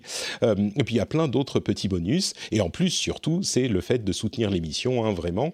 Euh, vous savez qu'on est euh, une, entreprise qui fonctionne avec essentiellement les revenus des patriotes. Et ça nous permet de ne pas être dépendant et de justement pouvoir dire absolument ce qu'on veut sur qui on veut. Donc j'espère que c'est une chose qui vous parle. Et, et si vous appréciez ce ton, cette indépendance et puis notre régularité, je vous encourage à aller sur patreon.com slash rdvjeux. Le lien est dans les notes de l'émission. When you're ready to pop the question, the last thing you want to do is second guess the ring. At Bluenile.com, you can design a one-of-a-kind ring with the ease and convenience of shopping online. Choose your diamond and setting. When you find the one, you'll get it delivered right to your door. Go to Bluenile.com and use promo code LISTEN to get $50 off your purchase of $500 or more. That's code LISTEN at Bluenile.com for $50 off your purchase. Bluenile.com code LISTEN. I'm Sandra, and I'm just the professional your small business was looking for. But you didn't hire me because you didn't use LinkedIn jobs. LinkedIn has professionals you can't find anywhere else, including those who aren't actively looking for a new job but might be open to the perfect role, like me. In a given month, over 70% of LinkedIn users don't visit other leading job sites. So if you're not looking on LinkedIn, you'll miss out on great candidates like Sandra. Start hiring professionals like a professional. Post your free job on linkedin.com/people today. Alors, euh, Benoît, tu sais, il y a un truc que j'aime beaucoup quand tu nous parles euh, de, de jeux auxquels tu as joué, c'est que si c'est des jeux que tu n'aimes pas, comme euh, Assassin's Creed euh, Odyssey, de toute façon, je sais qu'on n'a pas vraiment les mêmes goûts, donc euh, je, il est quand même possible que moi je l'aime bien, ce, le jeu dont tu parles. Et si c'est un jeu que t'aimes, et eh ben tout à coup là, c'est oh, Benoît a aimé le jeu, donc c'est forcément un truc exceptionnel, et donc je vais forcément pouvoir m'y intéresser un peu plus. Et en l'occurrence, j'ai cru comprendre que euh, Ghost of Tsushima, qui est la grande exclusivité, la deuxième grande exclusivité de l'été de euh, Sony sur PlayStation 4, et qui a l'air d'être à première vue un monde ouvert euh, relativement classique, qui, je crois, d'après ce que je connais de toi, ne serait pas forcément ton truc. et ben, j'ai l'impression que tu que tu l'as pas mal apprécié. Tu peux nous dire qu'est-ce que tu en as joué et puis ce que tu en penses. Vas-y. Et euh, oui, j'aime bien comme tu fais référence à des, vieilles émissions. Voyons, j'ai changé, tu le sais. Euh, non, non, mais euh, c'est vrai que depuis que moi aussi, je vis grâce à des, à des patriotes et des tipeurs privilégiés. Ça. je suis beaucoup plus serein. Non, mais non, mais c'est vrai qu'on n'a pas les mêmes goûts généralement. Ça, je ah pense que non, non, on est d'accord. On est d'accord. Vous vous souvenez l'épisode sur Nier Oh là là, on m'en reparle tous les mois au moins. J'ai quelqu'un qui, qui me fait référence c'était vraiment très sympa. Malgré tout, bon, on arrive toujours à discuter, donc ça, c'est mhm. évidemment l'essentiel. Euh, non, effectivement, je suis pas forcément euh, fan de la, de, la, de la matrice Assassin's Creed 2, hein, qui est vraiment euh, la matrice globale de quasiment tous les open world depuis, depuis 2009, du coup. mais en fait, je pensais que j'aimais pas parce que je jouais pas au bon jeu. C'est-à-dire que comme je jouais à des Assassin's Creed like, vraiment copier-coller, c'était pas très intéressant. Et là, j'ai découvert Horizon Zero Dawn il y a quelques temps avec beaucoup de retard et j'ai vraiment adoré. Et comme j'ai pris le temps de vraiment m'y investir, euh, confinement oblige, en fait, je me suis rendu compte de toutes les petites subtilités et de tous ces petits détails dont je parlais tout à l'heure, notamment sur la cohérence de l'univers et sur, euh, bah, sur la, la, densité des personnages, etc., qui je trouve, fait défaut dans les séries Assassin's Creed. On est vraiment plus sur du divertissement plus et dur que euh, une véritable expérience euh, intéressante ou en tout cas un peu enrichissante d'un point de vue culturel. Euh, et là, vraiment, avec Ghost of Tsushima, je me suis dit, après Horizon, bon, bah, c'est cool, je vais avoir un autre jeu avec un mode photo, ça va me faire plaisir. Voilà. Hein, encore une fois, je le dis, le confinement, moi, ça m'a donné envie de me balader. donc, je m'attendais juste à ça. Et au final, le jeu à l'arrivée est beaucoup, beaucoup plus que ça. C'est, à mon sens, probablement l'open world aujourd'hui le plus abouti auquel j'ai pu jouer. Ah oui, euh, carrément. faut savoir que j'aime pas du tout euh, Red Dead Redemption, donc euh, je pourrais pas forcément vous en parler, mais dans ma vidéo qui sera sortie à peu près au même moment que l'épisode, je compare régulièrement à Zelda Breath of the Wild parce que les deux jeux partagent un, même trait de génie sur l'utilisation de l'environnement pour guider le regard du joueur et nous aider à explorer. Et là, je vais juste me permettre une petite parenthèse. Moi, ce que je recherche dans un jeu comme ça, euh, c'est peut-être pas forcément ce que vous vous attendez, mais c'est vraiment cette sensation euh, d'exploration, d'aventure, comme j'aime bien le dire, euh, et de partir vers l'inconnu. Donc, Ghost of Tsushima, c'est un jeu qui supprime quasiment toutes les informations d'interface pour utiliser le décor, la nature, pour te guider. C'est très malin en soi, parce que bah, on l'avait vu dans les vidéos, vous allez pouvoir en fait mettre un point sur la carte et le vent en fait va vous diriger vers là, et tout l'environnement d'un coup se met à bouger dans la direction de là où tu dois aller. C'est-à-dire qu'il y a des branches d'arbres qui vont voler, il y a l'herbe au sol, il va y avoir des petites feuilles, il y a des fleurs en permanence. Hein. Ils, ont, vraiment eu un gros délire sur les, euh, qu'on s'appelle sur les particules. Il y a tout le temps en permanence des petites feuilles, des feuilles de cerisier qui volent. Ça fait très japonais, ou en tout cas très cette image du Japon qu'on peut s'imaginer. donc ça, ça marche bien. Ça, c'est très malin si tu veux rien que cette idée du vent de l'utiliser, mais il n'y a pas que ça. C'est-à-dire qu'on peut vraiment observer le décor et on va savoir vers où on va. On peut jouer sans utiliser les menus. Et ça, je trouve que c'est super intéressant parce que c'est ce qui manque en fait à mon sens dans des jeux comme The Witcher 3, Assassin's Creed, etc. Et qu'on a découvert justement dans Zelda Breath of the Wild, cette capacité à nous faire jouer euh, et vraiment oublier les menus et les trucs un peu plus jeux vidéo, vraiment avoir l'impression d'être immergé comme ça dans un autre monde. C'est voilà. Euh, c'est c'est un aspect euh, qui est hyper important et que je, je alors, quand tu évoques Breath of the Wild, je pense que tu vas euh, provoquer des arrêts cardiaques chez certains de, nos, de nos auditeurs. Je mets warning dans la vidéo en disant voilà, asseyez-vous, respirez. Euh, ouais, c'est ça.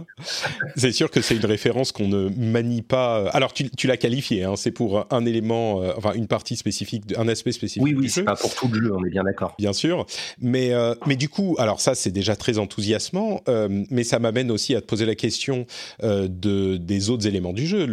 L'histoire, peut-être que sur l'histoire, je ne sais pas sur combien de temps tu as joué au jeu, mais je ne sais pas si tu peux ah bah, juger pour l'histoire. Ah, tu l'as fini, d'accord. Tu as eu. Euh, Moi, Alors, toujours dit, hein, il faut finir les jeux pour les tester. callback, callback. Pardon. Tu, tu, l'as fini en combien de temps? Euh, Je ne sais pas exactement, parce qu'il n'y a pas de compteur. Je dirais entre 35 et 40 heures, sachant que j'ai bien dû passer entre 5 et 10 heures dans le mode photo. Mais euh, ouais, je pense qu'une trentaine d'heures pour le finir euh, en ligne droite, c'est à peu près ça. Et il y a pas mal de contenu annexe qui est, qui est assez intéressant à faire. Donc entre 30 et 50 heures, ouais, c'est assez raisonnable. Hmm. Bah, disons que c'est Ouais, ça donne, ça donne de la matière quand même. C'est un jeu qui est, qui est, comment dire, qui a des, de la viande sur les os, comme on dit en anglais. Mais, euh, mais tu, tu parles pas du tout de, de gameplay, du coup ah bah, euh, arrive, bien entendu. Oui, d'accord. Que tu, me tends de la perche. Non, mais parce que vraiment, je voulais insister sur cet aspect-là parce que c'est quelque chose qui m'a vraiment frappé et, euh, et, il faut savoir que j'aime pas spécialement les jeux historiques. Ça m'intéresse pas plus que ça. J'aime pas les histoires trop réalistes. Ça m'intéresse pas de jouer à la réalité. Euh, J'y suis déjà en longueur de journée. Donc, euh, je préfère tout ce qui est science-fiction, fantasy, etc. Là, malgré tout, c'est une histoire qui est relativement terre à terre. Hein, tu vois, ça se passe au XIIIe siècle. Il y a une invasion mongole sur l'île de Tsushima. A priori, ça s'est vraiment passé. Euh, et donc, nous, on incarne un un, jeune samouraï noble, Jin Sakai, qui doit libérer son île. Et pour y arriver, ben, il va être, en fait euh, faire le sale boulot, devenir le fantôme, hein, d'où le titre. Et euh, et donc ben, assassiner des gens, faire des opérations de guérilla, de terrorisme, etc. Ce qui va totalement à l'encontre de son code du samouraï et de son code de guerrier. Et donc, pour sauver son île, il va devoir perdre ce qu'il est. C'est assez intéressant. C'est très classique euh, dans euh, ce genre de thématique, tu vois, dans les histoires un peu à la japonaise. Et, euh, et ça, c'est un autre point sur lequel j'insiste beaucoup dans ma vidéo et qui m'a vraiment frappé. C'est à quel point c'est un jeu japonais. C'est-à-dire que c'est assez fou euh, à quel point Sucker Punch a compris ce qu'ils essayent de faire, les thèmes qu'ils manipulent. Tu vois, il y a une emphase sur la nature. On a l'impression des fois que c'est, euh, tu vois, c'est un peu à la Ghibli où la nature est vraiment centrale parce que ben, euh, il y a le vent qui va diriger les trucs, mais tu vas aussi utiliser, tu vas utiliser, je sais pas, un petit roseau, des trucs qui vont te donner. tu peux avoir de En fait, il y a des endroits qui sont vraiment très beaux où tu peux t'asseoir et écrire des haïkus. donc, parce que comme tu es un samouraï, pour, tu as besoin, tu vois, de soigner ton ton, corps, mais également ton esprit. Mmh. Euh, et, donc, en fait, il y, a tout ce délire, tu vois, d'un côté, ce que j'ai appelé d'élégant, euh, très esthétique, sur, sur cette vision un peu euh, romane, comment on dit, romancée du, samouraï, qui, qui, est vraiment très intéressante et ça marche très, très bien. Euh, je peux vous parler de l'histoire euh, sans trop spoiler. Euh, elle est, elle est scalée. Comme je dis, moi, ça voilà, c'est vraiment une affaire de goût. C'est-à-dire que j'ai pas eu un gros coup de cœur comme pour Horizon, mais j'ai pas passé un mauvais moment. C'est bien rythmé. Il y a des rebondissements. Les personnages qu'on croise sont vraiment très bien écrits. C'est des personnages qu'on voit pas dans les autres jeux vidéo. Tu vois, c'est, ça paraît fou, mais le personnage principal féminin, c'est une femme d'une quarantaine d'années. je ne crois pas avoir déjà vu de jeu vidéo avec une femme de 40 ans. On en, parlait euh, pour la euh, présentation des jeux euh, de, la PlayStation 5. C'était ah, je me souviens plus du nom du jeu, mais ce, ce, il y avait un jeu dont la, la protagoniste ah était une femme d'une. Je, je vois lequel tu dis. Pragmata? Non, je sais oh, plus non, le nom. Non, non. Mais je vois, très bien ce que tu veux dire. Mais oui. Et effectivement, ça m'avait choqué à ce moment aussi. Ouais. Bref. Voilà, donc il y a ça. Donc on croise des personnages assez originaux, très euh, justement euh, japonais, parce que bon, leur inspiration principale, ils s'en cachent pas, euh, c'est Akira Kurosawa, donc les sept samouraïs, Yojimbo, tout ce cinéma-là. Tu peux jouer d'ailleurs en noir et blanc tout au long du jeu. As un mode. Ça fonctionne ça? Ouais, c'est assez marrant, ouais. Parce qu'en plus, tu as un son qui grésille, il y a des petits crépitements euh, comme si tu étais sur une bande magnétique. Donc c'est assez fun. Je sais pas si je ferai tout le jeu comme ça, euh, mais quelques heures, c'est très fun. Hmm. C'est, euh, il y, a des passages qui sont assez rigolos, quoi. Et pour parler du gameplay, parce que bon, clairement, c'est ce qui peut intéresser pas mal de monde, c'est vraiment du Assassin's Creed-like, c'est-à-dire qu'on est vraiment arrivé, je trouve, à aujourd'hui une espèce de matrice où on fait toujours la même chose dans les jeux. C'est-à-dire qu'on marche, on court, on nage, on escalade, on se cache dans les hautes herbes, on a une arme au corps à corps, une arme à distance ce que vous faites dans Horizon, ce que vous faites dans Assassin's Creed, ce que vous avez fait dans The Witcher, etc., vous allez faire la même chose dans ce jeu-là. Donc, euh, c'est comme si je vous disais, euh, c'est un nouveau jeu de plateforme, donc vous sautez comme, euh, comme avec Mario mais euh, euh, c'est vraiment bien foutu. C'est-à-dire que j'étais vraiment surpris. Le système de combat est très intéressant. Ça respecte beaucoup la pratique du sabre telle qu'elle est faite, on va dire, de manière assez réaliste. C'est-à-dire qu'on n'est pas du tout dans un trip à la Sekiro. On est plutôt dans un trip plus réaliste, façon Way of the Samurai pour ceux à qui ça parle, ou Bushido Blade pour les plus anciens. donc on meurt en deux ou trois coups de sabre, les autres aussi. Donc c'est un jeu qui est assez difficile. Je m'attendais pas à ça, mais il est, il, est, loin d'être si évident.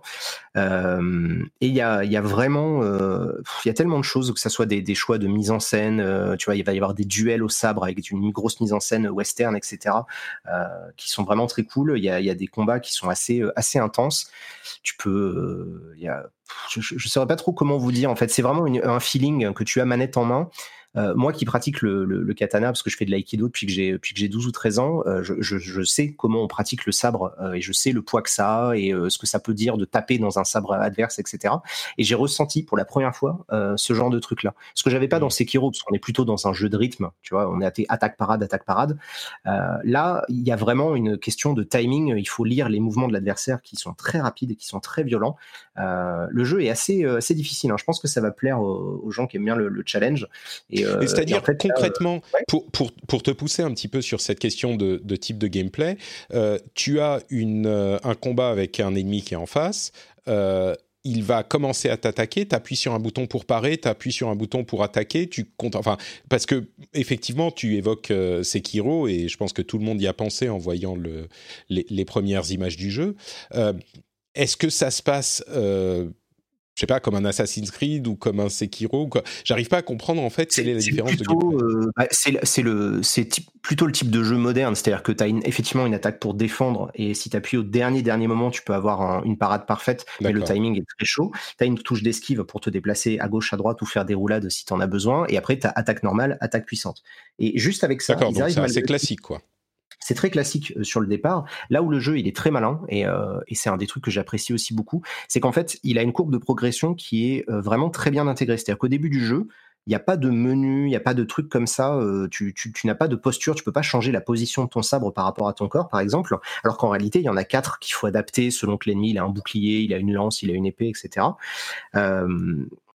Et donc ça, en fait, ça s'ajoute au fur et à mesure. Donc ce qui fait que le jeu, là où j'ai trouvé qu'il était malin, c'est qu'il t'ajoute tous ces éléments-là qui pourraient parasiter ton gameplay au départ parce que ça serait trop compliqué. Tu vois, il y aurait trop d'informations. Là, il te les donne vraiment au compte-goutte. Et, donc, t'apprends à jouer avec lui parce que le, niveau de difficulté augmente. C'est-à-dire que contrairement à Assassin's Creed, t'es souvent face à plusieurs ennemis, mais ils t'attaquent en même temps. Donc il faut que tu sois vraiment euh, très au courant de ce qui se passe autour de toi. Il faut pas se laisser encercler parce que c'est généralement euh, foutu dans ces cas-là. Et évidemment, euh, c'est là où je trouve que le jeu il est malin, c'est que quand tu es encerclé, ben, il faut que tu utilises tes pouvoirs de, fantôme. Hein. Tu vas avoir des gadgets, des bombes fumigènes, des, des, trucs qui sont pas du tout honorables pour un samouraï, mais le jeu te fait comprendre que t'as pas le choix. À un moment donné, il faut que tu utilises ces trucs-là, sinon, euh, sinon tu pourras jamais t'en sortir. Mmh. Euh, et, euh, et, du coup, ben, le système de combat en lui-même est vraiment intéressant. Donc ça, c'est plutôt cool. Et là où le jeu il brille vraiment pour moi, bah, c'est voilà, c'est son histoire, ses personnages secondaires surtout, ils sont très bien écrits, ils sont, ils sont vraiment intéressants à suivre. Et toute la partie exploration, balade, c'est tellement fluide, tellement agréable, tellement c'est vraiment l'opposé d'un Assassin's Creed, c'est-à-dire qu'en fait, on n'est plus dans une logique de on va vous faire jouer des heures avec du contenu vide de sens et des quêtes euh, OSEF. On va essayer de donner du sens à absolument tout ce que vous faites. On va essayer de faire résonner ça avec l'univers. Tu vois, tu vas utiliser euh, ben, le vent, ça va te permettre de savoir où tu dois aller. Si tu vois des oiseaux au loin, peut-être que ça veut dire qu'il y a un truc euh, qui fait. Si tu vois un incendie qui se déclenche, tu vois une grande fumée. Si tu y vas, il y a sûrement un village qui est en train d'être attaqué par les Mongols. Il faut que tu le sauves à ce moment-là. bref, tu peux vraiment te passer des menus dans ce jeu et c'est tellement agréable. J'ai passé vraiment un très bon moment à juste courir, parce qu'en plus, bon, esthétiquement, je pense que vous avez vu des images, euh, il y a vraiment un parti pris d'être à la fois très réaliste, mais avec des couleurs très très marquées. Ils se sont fait ultra plaisir hein, sur la, topographie de l'île. Il y a des forêts avec des, des feuilles qui sont uniquement jaunes, d'autres rouges, d'autres vertes, d'autres oh, roses. c'est magnifique. c'est vraiment. Franchement, je suis tellement heureux que le jeu arrive dans deux ou trois jours. Euh, en plus, je serai en vacances. Bon, il y aura quand même le petit qui va courir partout, mais on va essayer de se débrouiller. En plus, il a, il, commence à être propre, donc euh, il a plus les couches. J'espère que d'ici deux trois jours, ça va mieux se passer. Mais bref, tout ce dont tu me parles, c'est tellement. En plus, moi qui suis euh, particulièrement fan du Japon, c'est fou. J'en ai, des, étoiles dans les yeux là à t'écouter, Benoît. Ah bah, Vraiment, ma conclusion, c'est ça. C'est-à-dire que moi, je m'attendais vraiment à un, bon trip, tu vois, une espèce de énième jeu où j'aurais un mode photo et je me ferais plaisir parce que j'adore les modes photo. Et au final, je me retrouve avec sûrement le mode ouvert aujourd'hui que je trouve le plus abouti. Le seul défaut que je lui trouve, c'est de ne pas être une histoire que j'aime bien. C'est-à-dire que mmh. bah, je suis moins sensible, tu vois, d'un point de vue très subjectif à cette histoire-là. Si ça avait été une histoire de science-fiction, euh, je serais, je serais en train de sauter partout et de vous en parler à longueur de journée. Mmh. Mais, euh, mais c'est un jeu sur lequel je crois, j'ai pas de reproche à lui faire, tu vois.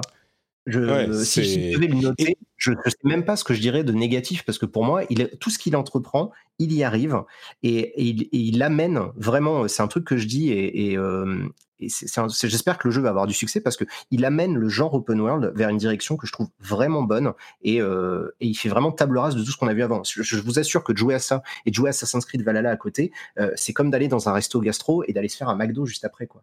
Donc c'est terrifiant. Hein. Le, le delta entre les deux, c'est impressionnant. Écoute, euh, ça donne envie en tout cas, et c'est intéressant effectivement parce que euh, ton, tes impressions et ce que tu en dis, c'est vrai qu'on n'en on en retire pas de négatif du tout, quoi.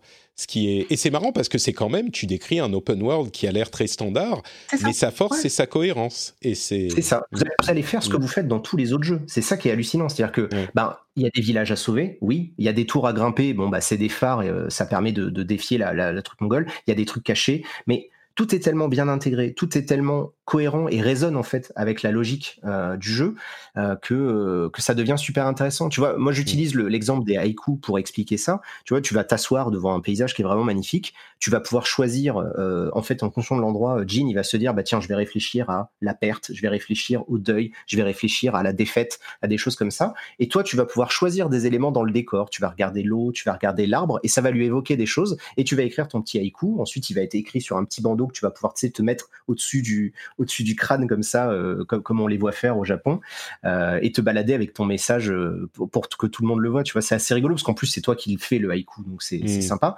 Et en fait, cette mécanique-là d'observer l'univers pour t'inspirer et apprendre des choses, bah, tu le retrouves dans le jeu aussi. Tu vois, il y a, un truc que j'ai trouvé malin. tu peux choisir des par endroits, Excuse-moi, avant que je perde le fil, c'est des endroits spécifiques où tu peux t'asseoir. C'est pas que tu t'assois n'importe où. Oui, d'accord. Non, non, c'est des endroits spécifiques qui sont prévus pour, avec une mise en scène, etc. Euh, et, voilà quoi. Donc c'est euh, c'est un exemple parmi les activités annexes parce qu'il y en a d'autres qui sont, qui sont très très cool aussi. Euh, toujours dans l'idée, tu vois, des. des attends, je, réfléchis à pas en trop en oh, non, mais pas, non, non, ouais, n'en dis pas trop. Laissons, laissons-nous tous découvrir aussi ces, ces petits moments qui ont l'air assez, assez poétiques.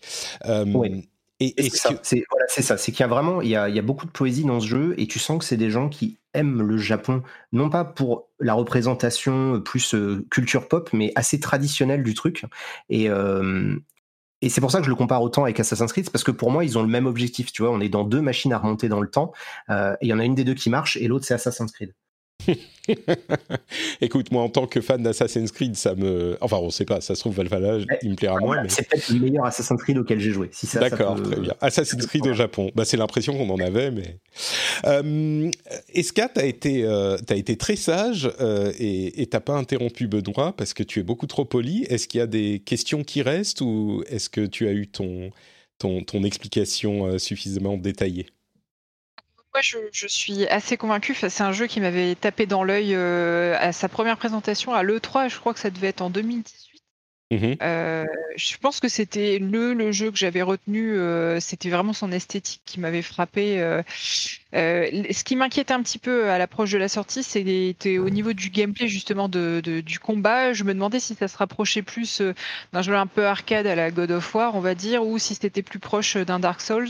Parce que c'est vrai que moi je suis une fille, donc je sais pas me battre. Hein Genre dans les clichés. Non, mais c'est pas trop mon truc, les, les, jeux un peu trop difficiles. On va dire, j'ai j'ai plus, j'ai plus le temps. Je préfère me concentrer sur sur l'histoire, les personnages, les ambiances. Et là, pour le coup, tu vois, bah, de tout ce que ce que tu as dit, Benoît, ça ça tape vraiment juste là-dedans. Mais du coup, au niveau des, des combats, ça me fait quand même un petit peu peur ce que tu dis. Après, il y, a un mode de jeu facile. Hein, Je suis sûr. Oui, voilà. Ce genre de triple A, bah ce genre de triple A, tu te permets pas, tu peux pas te permettre de pas avoir un mode plus facile. Hein, ça, ouais, ouais, complètement. Il y a des années de ça, j'avais joué un jeu, je sais pas si ça vous parle, mais Sword of the Samurai, mmh. qui était une espèce de simulation de, de samouraï euh, où tu pouvais, ouais, c'est vieux, hein. tu pouvais jouer avec euh, avec Miyamoto Musashi, des, des personnages comme ça très connu, on va dire, dans le folklore euh, japonais. Et euh, je me rappelle que j'avais bien aimé ce côté un petit peu plus simulation, avec des grosses guillemets, euh, où tu dois prendre du recul sur ta façon de combattre, comme tu disais, te pas te laisser encercler, etc. Donc je me dis, si c'est comme ça, mais pas trop hardcore, je pense que je pense que ça me plaira, mais je, enfin, je me fais pas trop d'illusions mm. sur le fait que je vais aller là. Ouais, ouais, j'ai hâte de voir en fait les, les autres notations parce que parce que je sais que je l'ai abordé avec un angle très particulier, l'idée de, de, de, de, le voir comme étant une espèce d'aboutissement. En fait, c'est ça, tu vois, c'est, je me dis, mon angle dans mon test, c'est Infamous Second Son, c'est le début de la génération. Six ans plus tard, ils font la fin de la génération avec Ghost of Tsushima. Entre les deux, il y a eu 43 000 euh, open world, tous plus génériques les uns que les autres, à quelques exceptions près évidemment.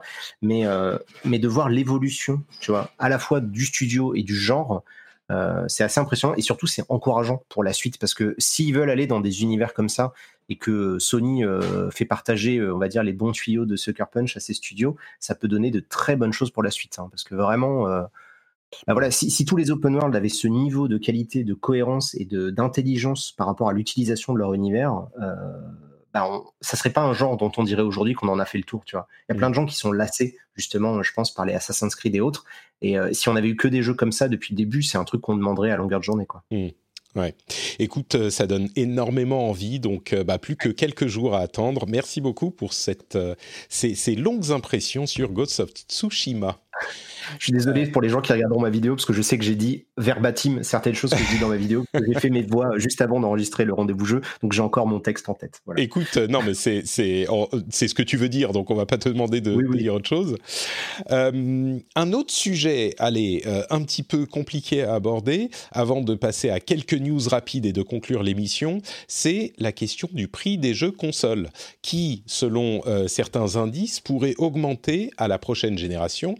C'est-à-dire que euh, c'est quel jeu? C'est NBA 2K euh, qui va coûter aux États-Unis 70 dollars sur PlayStation 5 et Xbox Series X euh, contre 60 dollars sur la génération actuelle, sachant que ce prix est sans les taxes. Donc au final, on se retrouve à à peu près la même somme aux États-Unis et en France, un petit peu moins aux États-Unis pour différentes raisons, mais en France on est à, euh, à, 70 euros depuis très longtemps pour le prix des jeux consoles, le prix complet, et on pourrait passer à 75, ce qui évidemment fait grincer des dents beaucoup de gens. Moi j'ai fait un petit euh, sondage sur Twitter pour savoir si les gens pensaient que c'était normal ou euh, scandaleux. Et j'ai été surpris de voir qu'il y avait à peu près 50% des gens qui trouvaient ça scandaleux. Alors, bien sûr, c'est un prix nominatif élevé, mais il y a un certain nombre de choses à prendre en compte et je pense qu'on peut, avec euh, euh, Benoît et Escarina, vous donner un peu de contexte sur le prix des jeux. Euh... euh, et donc, il y a quelques éléments à prendre en compte quand on réfléchit à cette question de l'augmentation du prix des jeux pour la prochaine génération de consoles. Évidemment, personne n'aime voir le prix des choses augmenter. Je crois que ça, c'est assez universel. Mais il faut savoir que euh, le prix des jeux actuels, donc on parle toujours du prix complet, que assez peu de gens payent, ou en tout cas qu'on ne paye que si on veut le jeu au moment de sa sortie, généralement, et encore si on l'achète euh, si on réussit pas à trouver à un prix moins élevé, mais peu importe, le prix de base est celui-là et il n'a pas augmenté euh, pour les consoles depuis la génération PlayStation 3, euh, Xbox 360, c'est-à-dire 2006. Donc on est à presque 15 ans de euh, prix fixe des jeux pour les consoles. Et en 15 ans, évidemment, euh, l'inflation a fait son boulot. Donc, de fait, 70 euros aujourd'hui représentent beaucoup moins d'argent que 70 euros en 2006. Et même en passant à 75, si on prend en compte l'inflation, ça représente toujours moins d'argent que 70 euros représentés en 2006. Et, pas de manière insignifiante.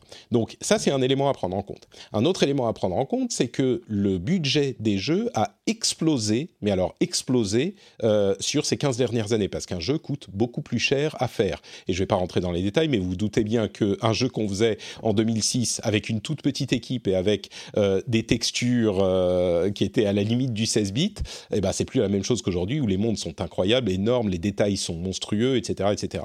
Évidemment, la taille du marché du jeu vidéo a augmenté. Donc, ils vendent plus de jeux.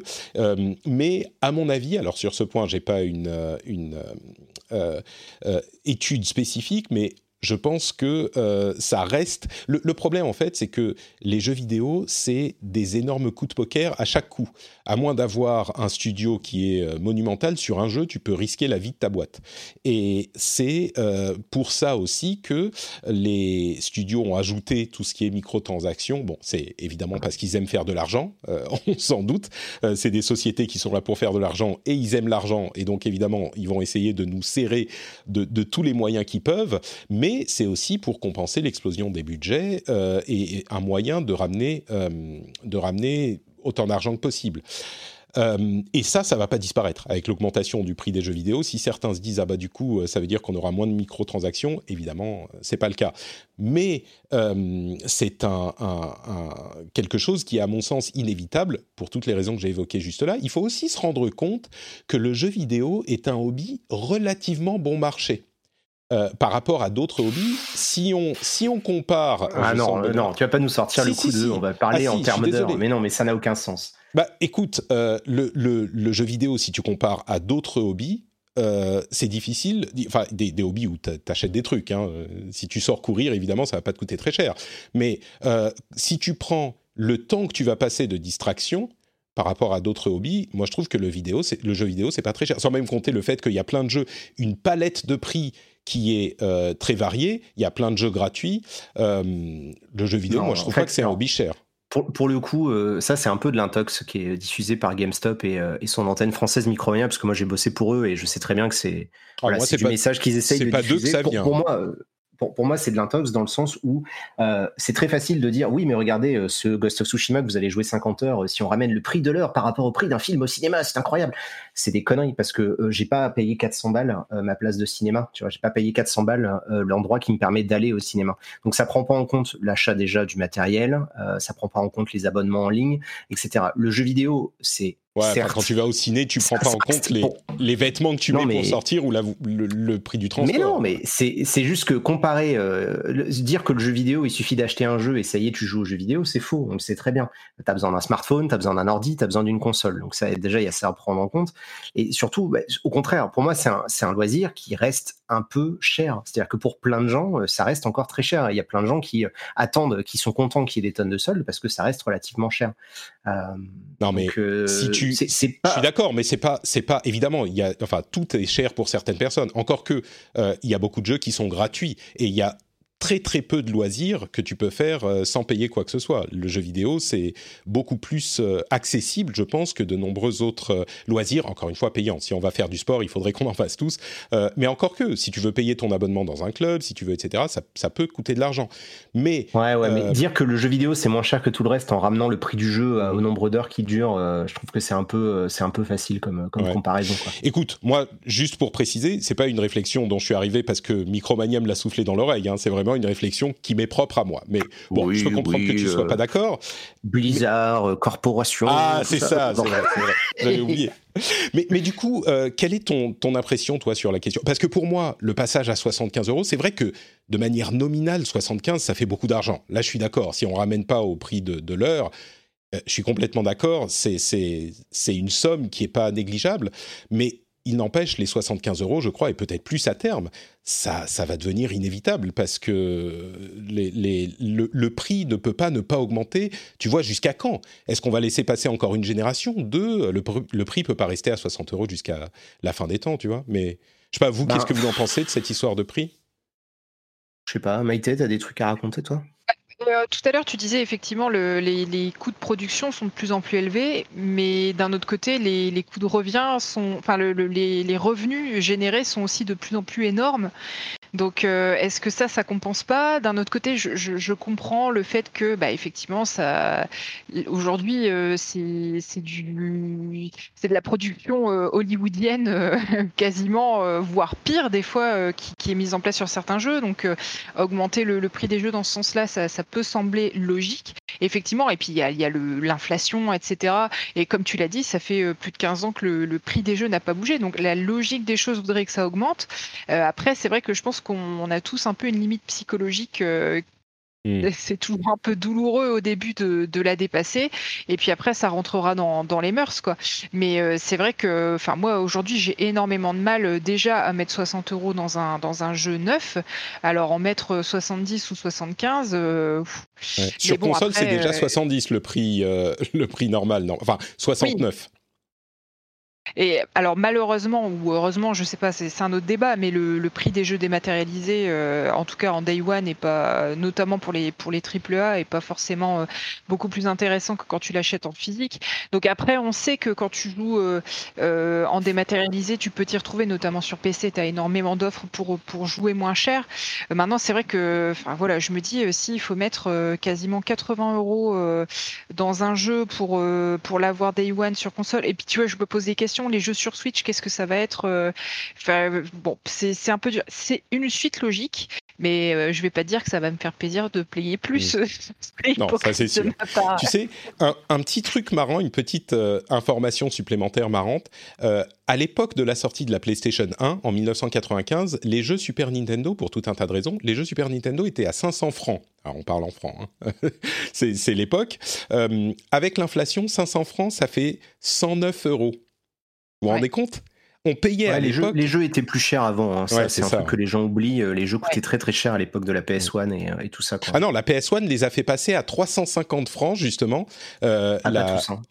ah, si, à le prix de base, les jeux au moment de la sortie, ah c'était 350 francs. Ce qui correspond à 76 euros d'aujourd'hui. C'est marrant quand même. tu vois. Ouais. non, mais c'est ça en fait. Le prix des jeux, il a pas tant, euh, il a pas tant bougé que ça. Euh, c'est vrai que depuis la, sortie de la première il y a une espèce de, barrière psychologique. Mm. Euh, maintenant, effectivement, les, les jeux, comme malheureusement on est dans une course à l'échalote avec des, des, jeux qui coûtent de plus en plus cher, ben, il faut les rentabiliser. Et euh, c'est un sujet que je trouve extrêmement complexe. Euh, je, peux, te, te, te, challenger sur ça parce qu'il y a des jeux qui coûtent excessivement cher, c'est vrai.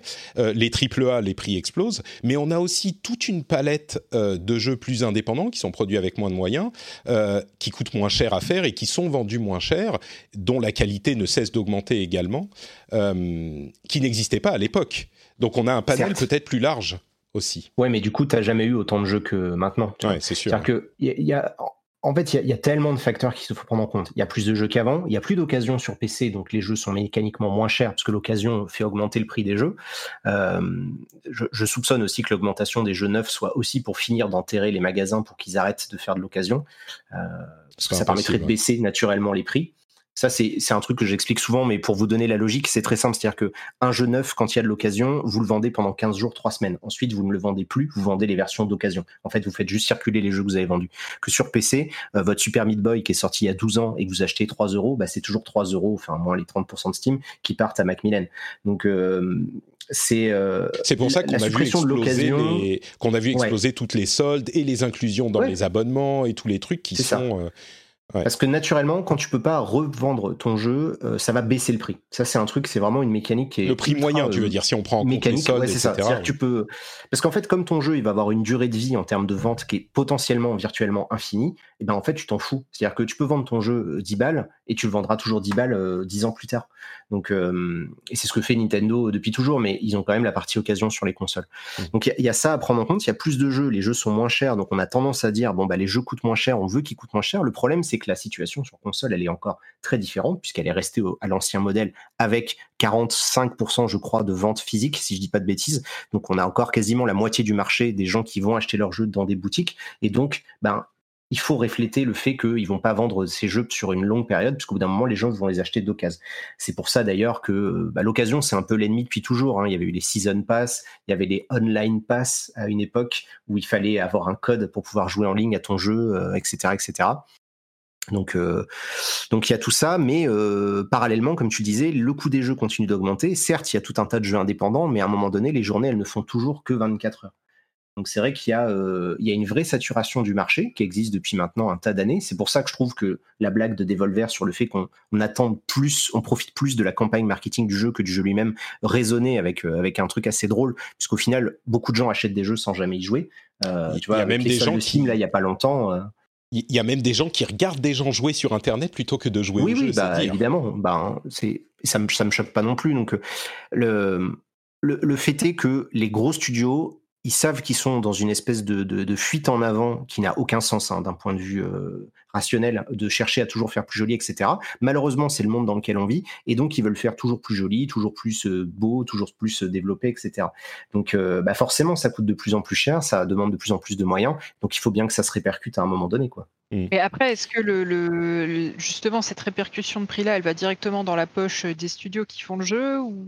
Ah bah elle va, elle va un peu dans la poche de tout le monde, mais euh, bah ouais, c'est ça. C'est c'est bah, c'est comme euh, sur 70, tu as un pourcentage qui est équivalent à le pourcentage sur 76. Je pense pas que ça change la distribution, tu vois. Le, jeu, le jeu physique, tu, fais, tu perds forcément plus parce que du coup, bah, il y a le distributeur, il y a les presseurs, hein, ceux qui font les mm. CD euh, et les boîtes, euh, plus il y a tous les logisticiens, euh, le stockage. Enfin, voilà, il y a forcément un coût euh, qui explique qu'il y a un léger delta entre les, euh, les, jeux physiques et des maths, mais qui est pas aussi marqué que ce qui devrait être, parce que forcément, il y a le lobby de GameStop qui dit euh, laissez-nous survivre encore quelques années. Mmh. C'est un point sur lequel certains, que, que, certains ne comprennent pas encore aujourd'hui, c'est que la raison, à la base en tout cas, la raison pour laquelle le prix des jeux en dématérialisé est aussi élevé que celui des jeux en boutique, c'est parce que les boutiques l'ont exigé. Euh, à une époque où elle représentait encore l'immense majorité des ventes, il disait mais vous pouvez pas vendre moins cher en dématérialisé parce que ça va nous assassiner.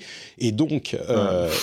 c'était plus violent ça, c'est-à-dire c'est soit vous gardez le même prix, soit on arrête de vendre vos consoles. C'est ça c'était une discussion euh, à sens unique. C'est-à-dire que bah, le problème pour l'instant, c'est que tu peux tout vendre en démat, sauf ce qui est physique. Donc, euh, tant que tu as besoin d'avoir une console chez toi, euh, ben, il faut bien que tu ailles dans une boutique pour te l'acheter. Et donc, pour l'instant, tu as besoin des boutiques comme GameStop, Micromania. Mais ça finira par, par plus être le cas au bout d'un moment, tu vois disons qu'après la, salle de cette génération de consoles, euh, ça risque de commencer à sentir le roussi. Bon, après, il y aura toujours des gens pour vendre des consoles, hein, on vous rassure.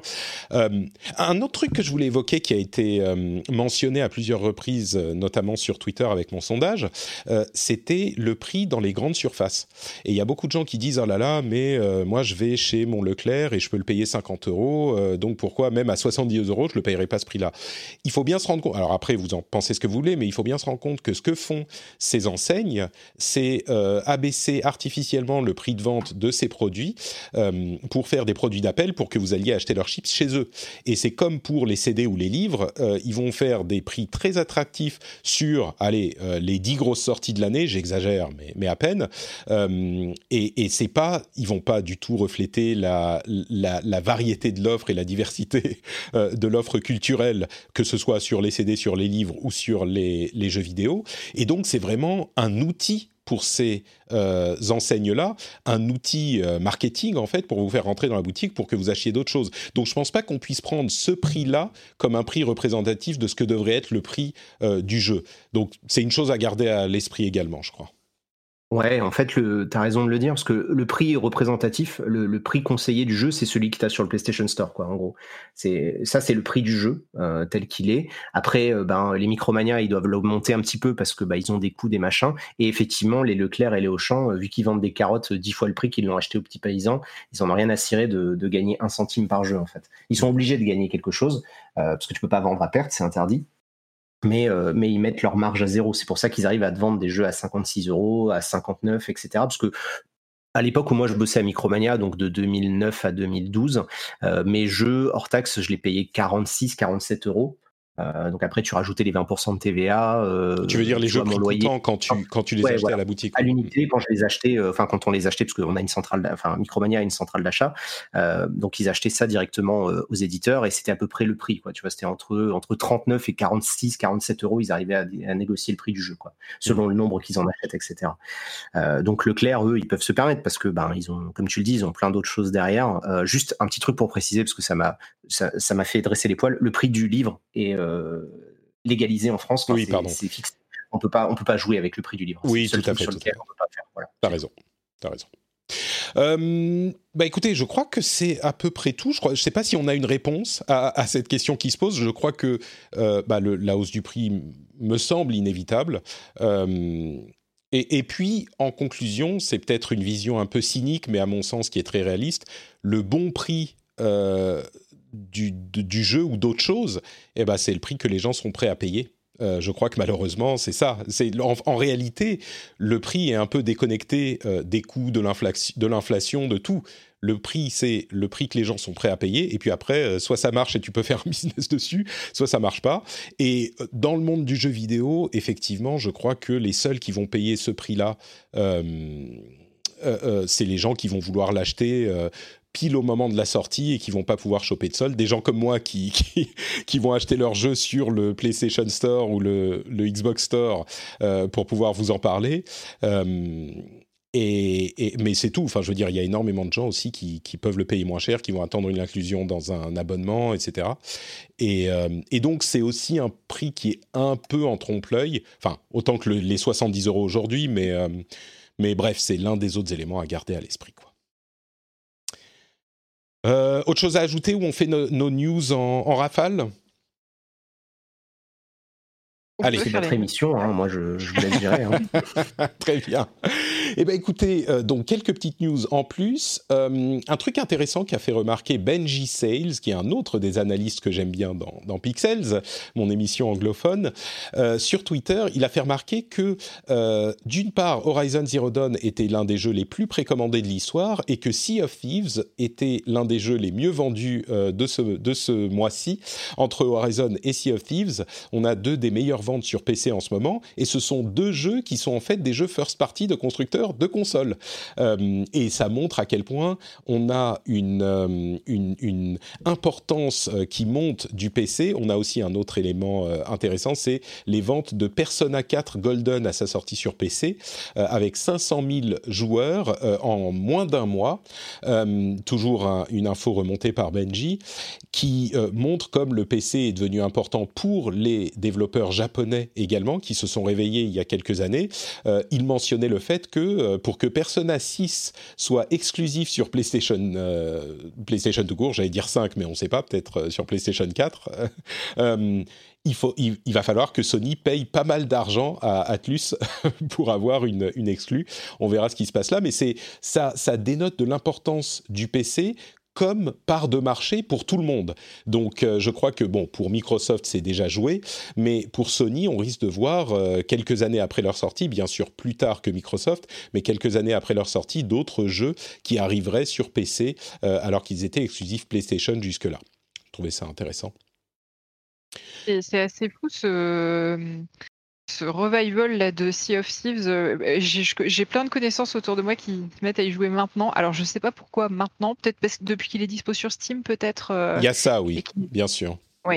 Mais, et quand tu vois d'où part le jeu, c'est assez fou. Quoi. En, fait, ce qui est incroyable, c'est que Sea of Thieves, c'est un jeu qui a toujours été un petit peu mal aimé de la critique, et j'ai l'impression des joueurs en général, mais qui en même temps a été euh, assez joué bah, en sous-marin ou dans le background, en fait. Et il n'en est jamais parti. Il y a plein de jeux qui sont sortis comme ça et qui ont été euh, pas hyper aimés à leur sortie, mais bien sûr, il y en a plein qui disparaissent du même coup. Sea of Thieves, il n'a jamais disparu. Ça a tout, et c'est vraiment un coup de... Euh, Ouais, je suis assez d'accord avec, euh, avec l'idée de No Man's Sky. En fait, c'est que tu as des, as des tas de jeux comme ça euh, en mode service qui, euh, qui existent effectivement en toile de fond.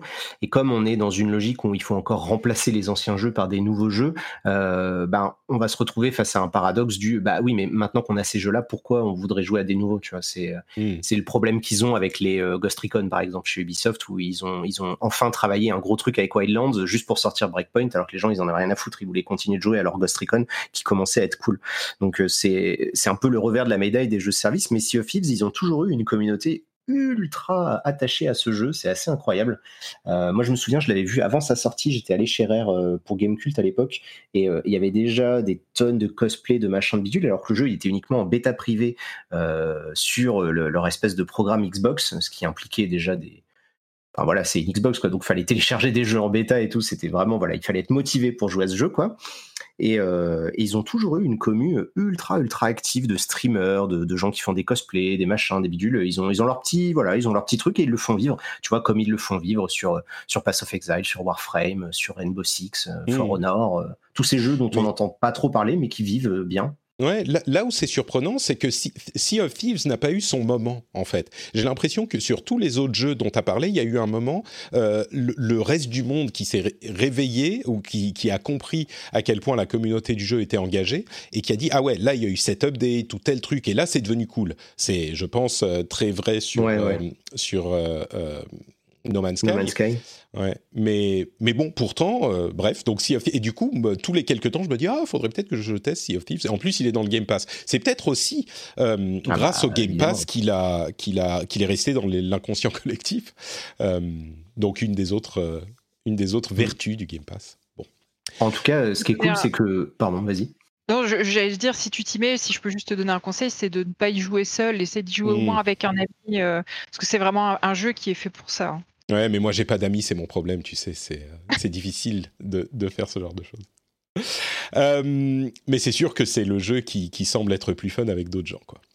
Euh, Phil Spencer a dit, alors ça c'est un point qui va être un contentieux, je suis sûr, un moment difficile de l'émission, mais parce qu'il n'y en avait pas eu assez jusqu'ici. Il y, a, des gens, Phil Spencer qui a dit que le fait de faire des jeux pour Xbox Series X qui fonctionne aussi sur la Xbox One au lancement ne va pas euh, handicaper les, versions série X.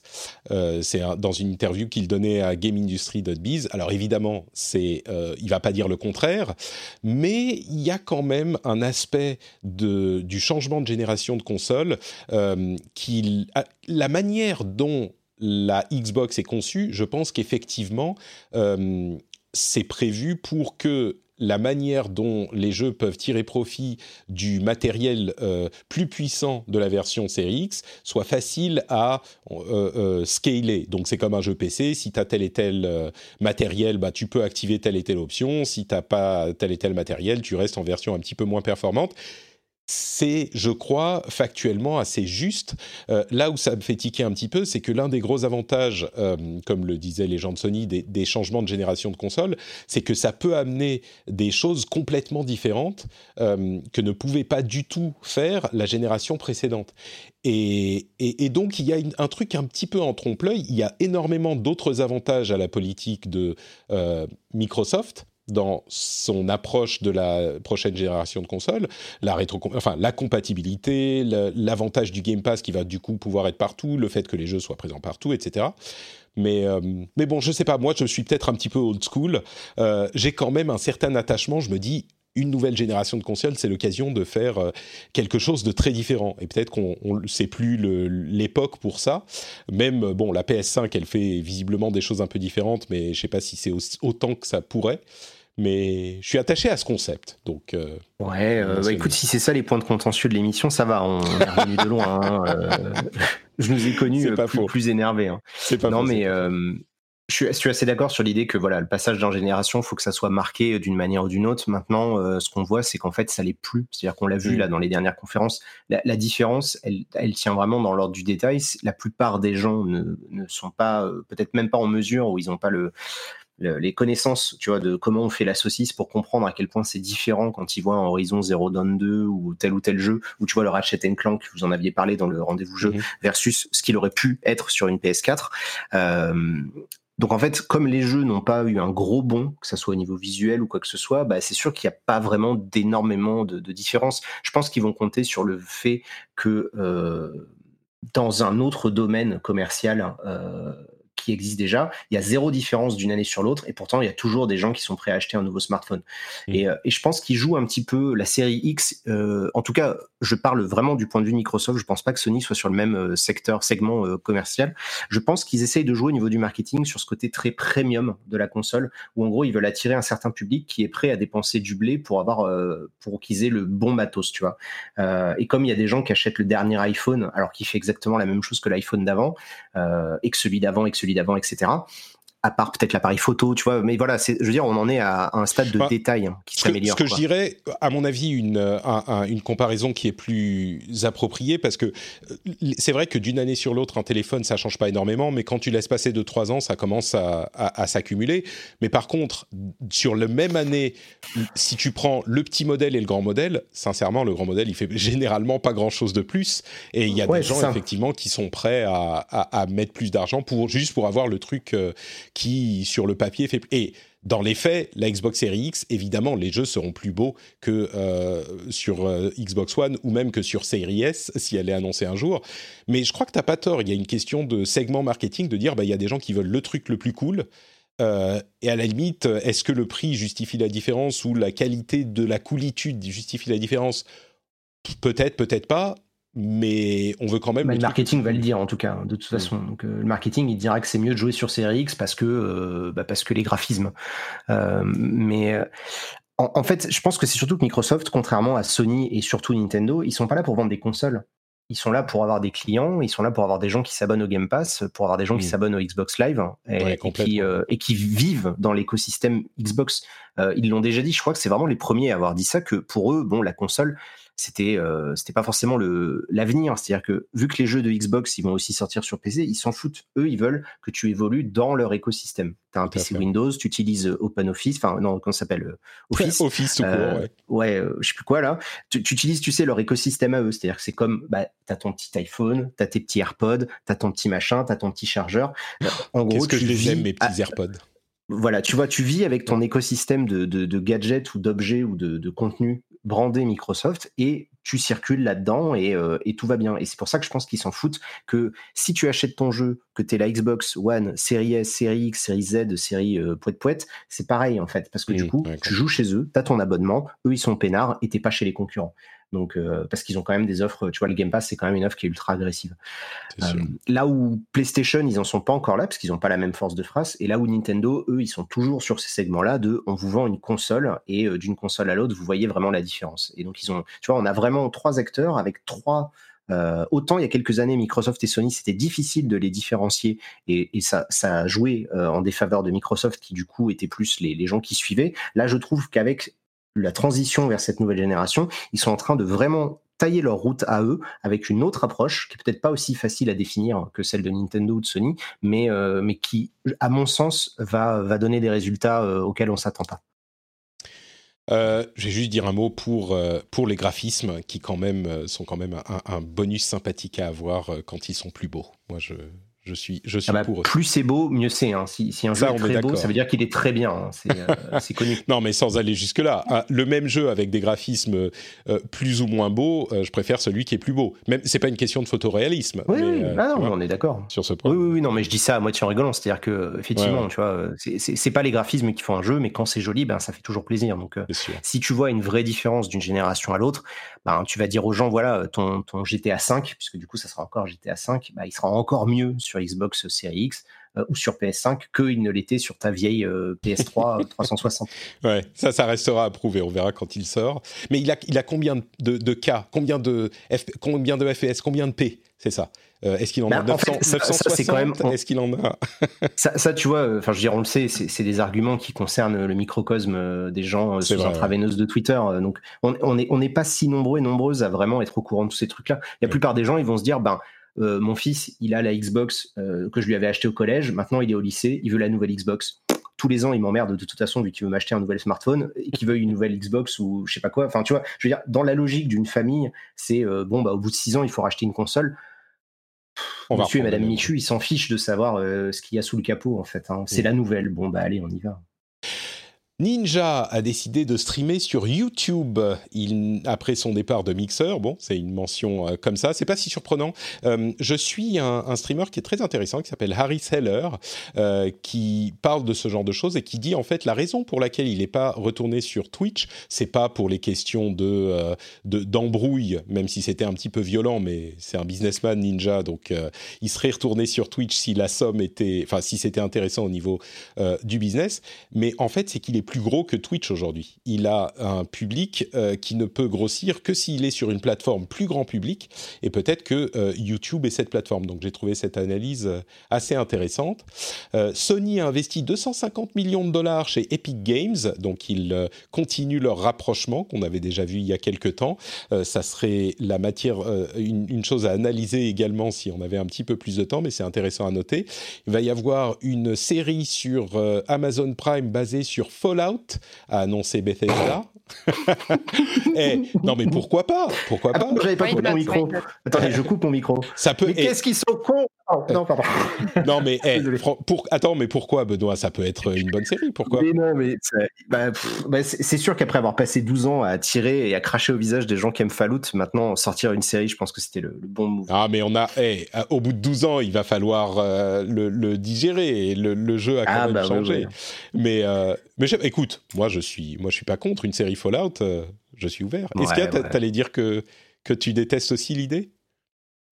Non, bah, moi je, je, suis là, je vais plutôt endosser mon, mon, costume de pigeon.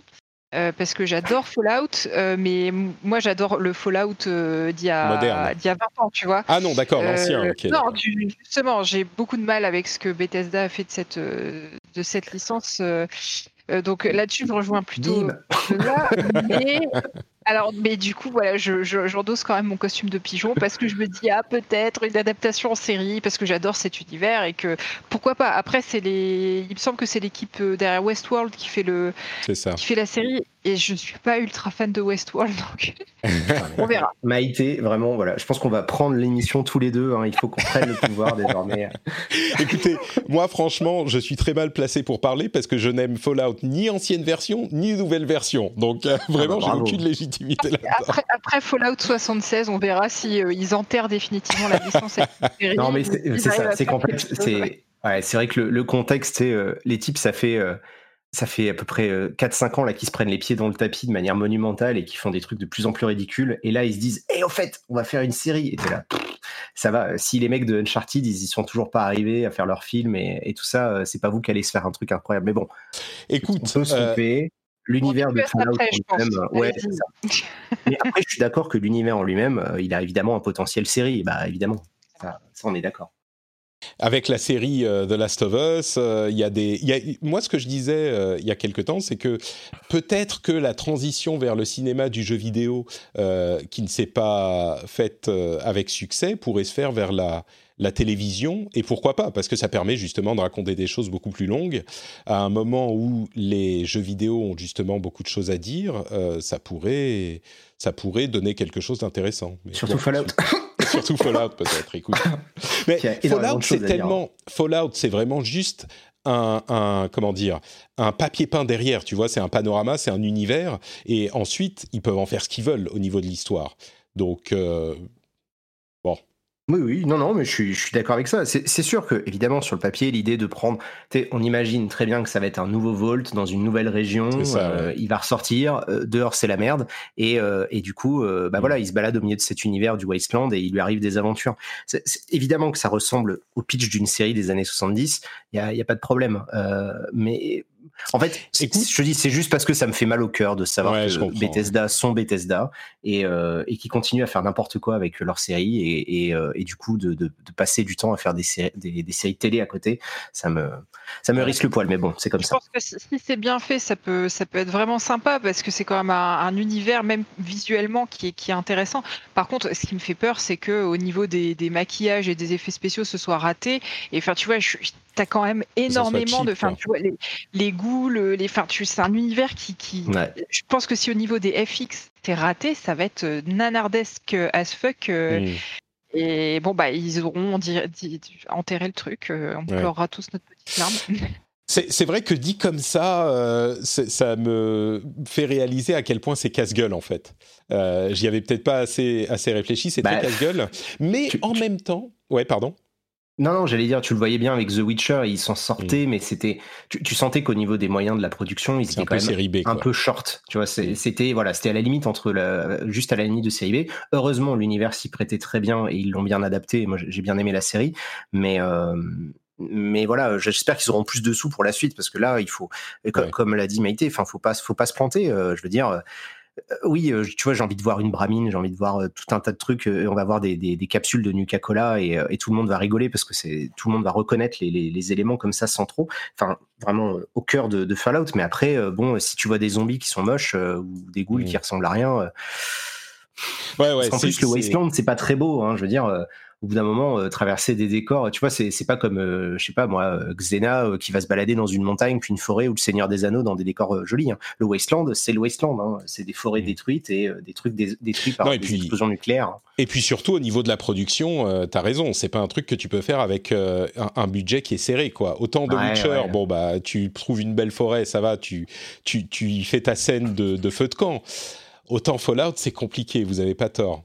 Et, et bon, c'est, je sais pas, c'est Amazon Prime, donc euh, ils ont parfois des des, des, trucs avec des gros budgets. Hein, si on regarde, euh, euh, comment ça s'appelle, The Man in the High Castle, c'est une production qui est vraiment au niveau. ouais, je pensais à ça parce que c'est vrai qu'en plus ça se passe juste à l'après-guerre, donc c'est presque les mêmes décors que que pourrait avoir un Fallout, modulo les nazis qui contrôlent les États-Unis. C'est ça. Mais mais ouais, ouais, non, mais ils ont les costumes, ils ont les trucs, mais je sais pas. Ouais, c'est casse-gueule, c'est casse-gueule, je suis d'accord. non, non, mais je suis d'accord, c'est casse-gueule, c'est casse-gueule. Mais, mais Bethesda, tu sais, ça dépend comment c'est fait. Euh, dans ce genre de truc, euh, tu signes un accord avec euh, Amazon et après, c'est la boîte de prod qui va être en charge du truc. En fonction des contrats, Bethesda n'a peut-être pas son mot à dire, ce qui peut être une bonne chose ou une mauvaise chose, on sait rien. Mais bon, bref, écoutez, ça on verra. Ça serait pas mal. on verra dans quelques années si ça se fait déjà. Hein. mais on verra dans quelques années. Bah écoutez, on va conclure l'épisode qui a été effectivement un peu long. Je plaisantais en lançant, en disant on va peut-être faire deux heures. Bah, on n'en est pas loin, mais pas tout à fait. Et je vais euh, donner à Maïté et Benoît l'occasion de nous dire où on peut les retrouver sur Internet. Maïté, dis-nous tout. Alors, on peut me retrouver sur euh, Twitter, donc euh, underscore, sur euh, Kiss My Geek, qui est mon site d'actu geek. Euh, qu'est-ce qu'il est affreux aujourd'hui ce nom, mais, mais on l'aime quand même. et puis, euh, et puis euh, sur un podcast qui s'appelle Super Gamerside où on parle de jeux, de jeux vidéo de façon très irrévérencieuse. On est un peu les sales gosses du podcast. On aime bien, on aime bien, on aime bien le dire. Donc voilà, c'est pas c'est pas du tout le même ton qu'avec qu'avec Patrick, donc je peux jouer mon double jeu comme ça, c'est très bien. parfait, parfait. Benoît, où te retrouve-t-on? Euh, bah, moi sur Twitter c'est atexerve85, euh, je suis sur YouTube, euh, Twitch, j'écris des bouquins, j'ai un podcast qui s'appelle Fin du Game où on est pas les sales gosses, c'est plutôt l'inverse où on essaye de d'analyser les intellos, les intellos. Ouais voilà, allez si tu veux ouais. le, masque et la plume du, du podcast jeux vidéo. en tout cas voilà, on, là on fait un peu la pause entre, enfin on va quand même sortir des épisodes cet été, mais ça fait deux ans maintenant qu'on est là et nous sommes passés devant un certain rendez-vous jeu sur Spotify. Voilà, c'est tout ce que j'avais à dire. Euh. tu sais que les, les, classements, ça change euh, au quotidien. Hein, euh, c'est comme sur iTunes, ça bouge tout le temps. Bah, je vais aller regarder maintenant alors. D'accord, très bien. non, non, non, mais voilà, c'était pour la blague.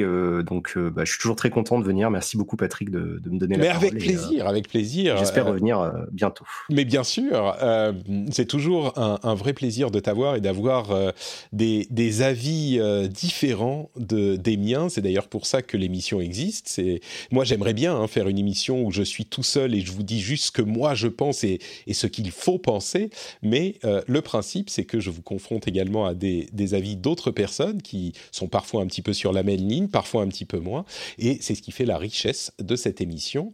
Euh, si vous avez justement des réactions et des commentaires à faire sur tout ce dont on a parlé, et Dieu sait qu'il y avait un programme chargé aujourd'hui entre Ubisoft Forward, Devolver, euh, Ghost of Tsushima, le prix des jeux euh, et toutes les autres news dont on a parlé, vous pouvez le faire sur frenchspin.fr. Euh, vous allez dans les commentaires de l'article de cet épisode. Je serai très heureux de lire tout ce que vous avez à nous dire si vous avez suivi jusqu'à la fin de l'émission. vous pouvez également me retrouver sur Twitter, Facebook et Instagram. Je suis Note Patrick sur tous ces sur toutes ces, plateformes. Et si vous voulez suivre mes vacances, ça sera surtout sur euh, Instagram, puisque là, je vais euh, disparaître pendant quelques semaines. Mais il y aura quand même, euh, pas dans, deux semaines comme à l'accoutumée, mais dans trois semaines, un épisode spécial qui est hyper intéressant, que j'ai enregistré il y a quelques jours et qui, j'espère, vous éclairera sur une partie de cette industrie. donc, il sera diffusé dans quelques semaines. Et puis, je reviendrai juste après ça, évidemment pour recommencer à vous parler de l'actualité du jeu vidéo. Est-ce que je ferais un truc quand même pendant les vacances? Je sais pas, parler de, Ghost of Tsushima en fonction. Mais bon, Benoît a déjà tout dit. Et puis surtout, si vous appréciez l'émission, n'oubliez pas patreon.com/slash rdvjeux. Le lien est dans les notes de l'émission. Vous pouvez y aller bah, maintenant, puisque l'émission se termine, soit sur votre téléphone, soit sur votre PC, soit quand vous rentrez chez vous, comme je le dis souvent, vous arrivez à la maison, vous mettez les clés dans le petit bol et ça fait cling. Et là, vous dites ah Patrick, j'y pensais tout à l'heure, il faut que euh, j'aille sur patreon.com slash rdvjeux pour euh, le soutenir, je vous en suis infiniment reconnaissant. Je vous fais de très grosses bises, je vous souhaite euh, bah, de bonnes vacances et puis on se retrouve très très vite. Ciao à tous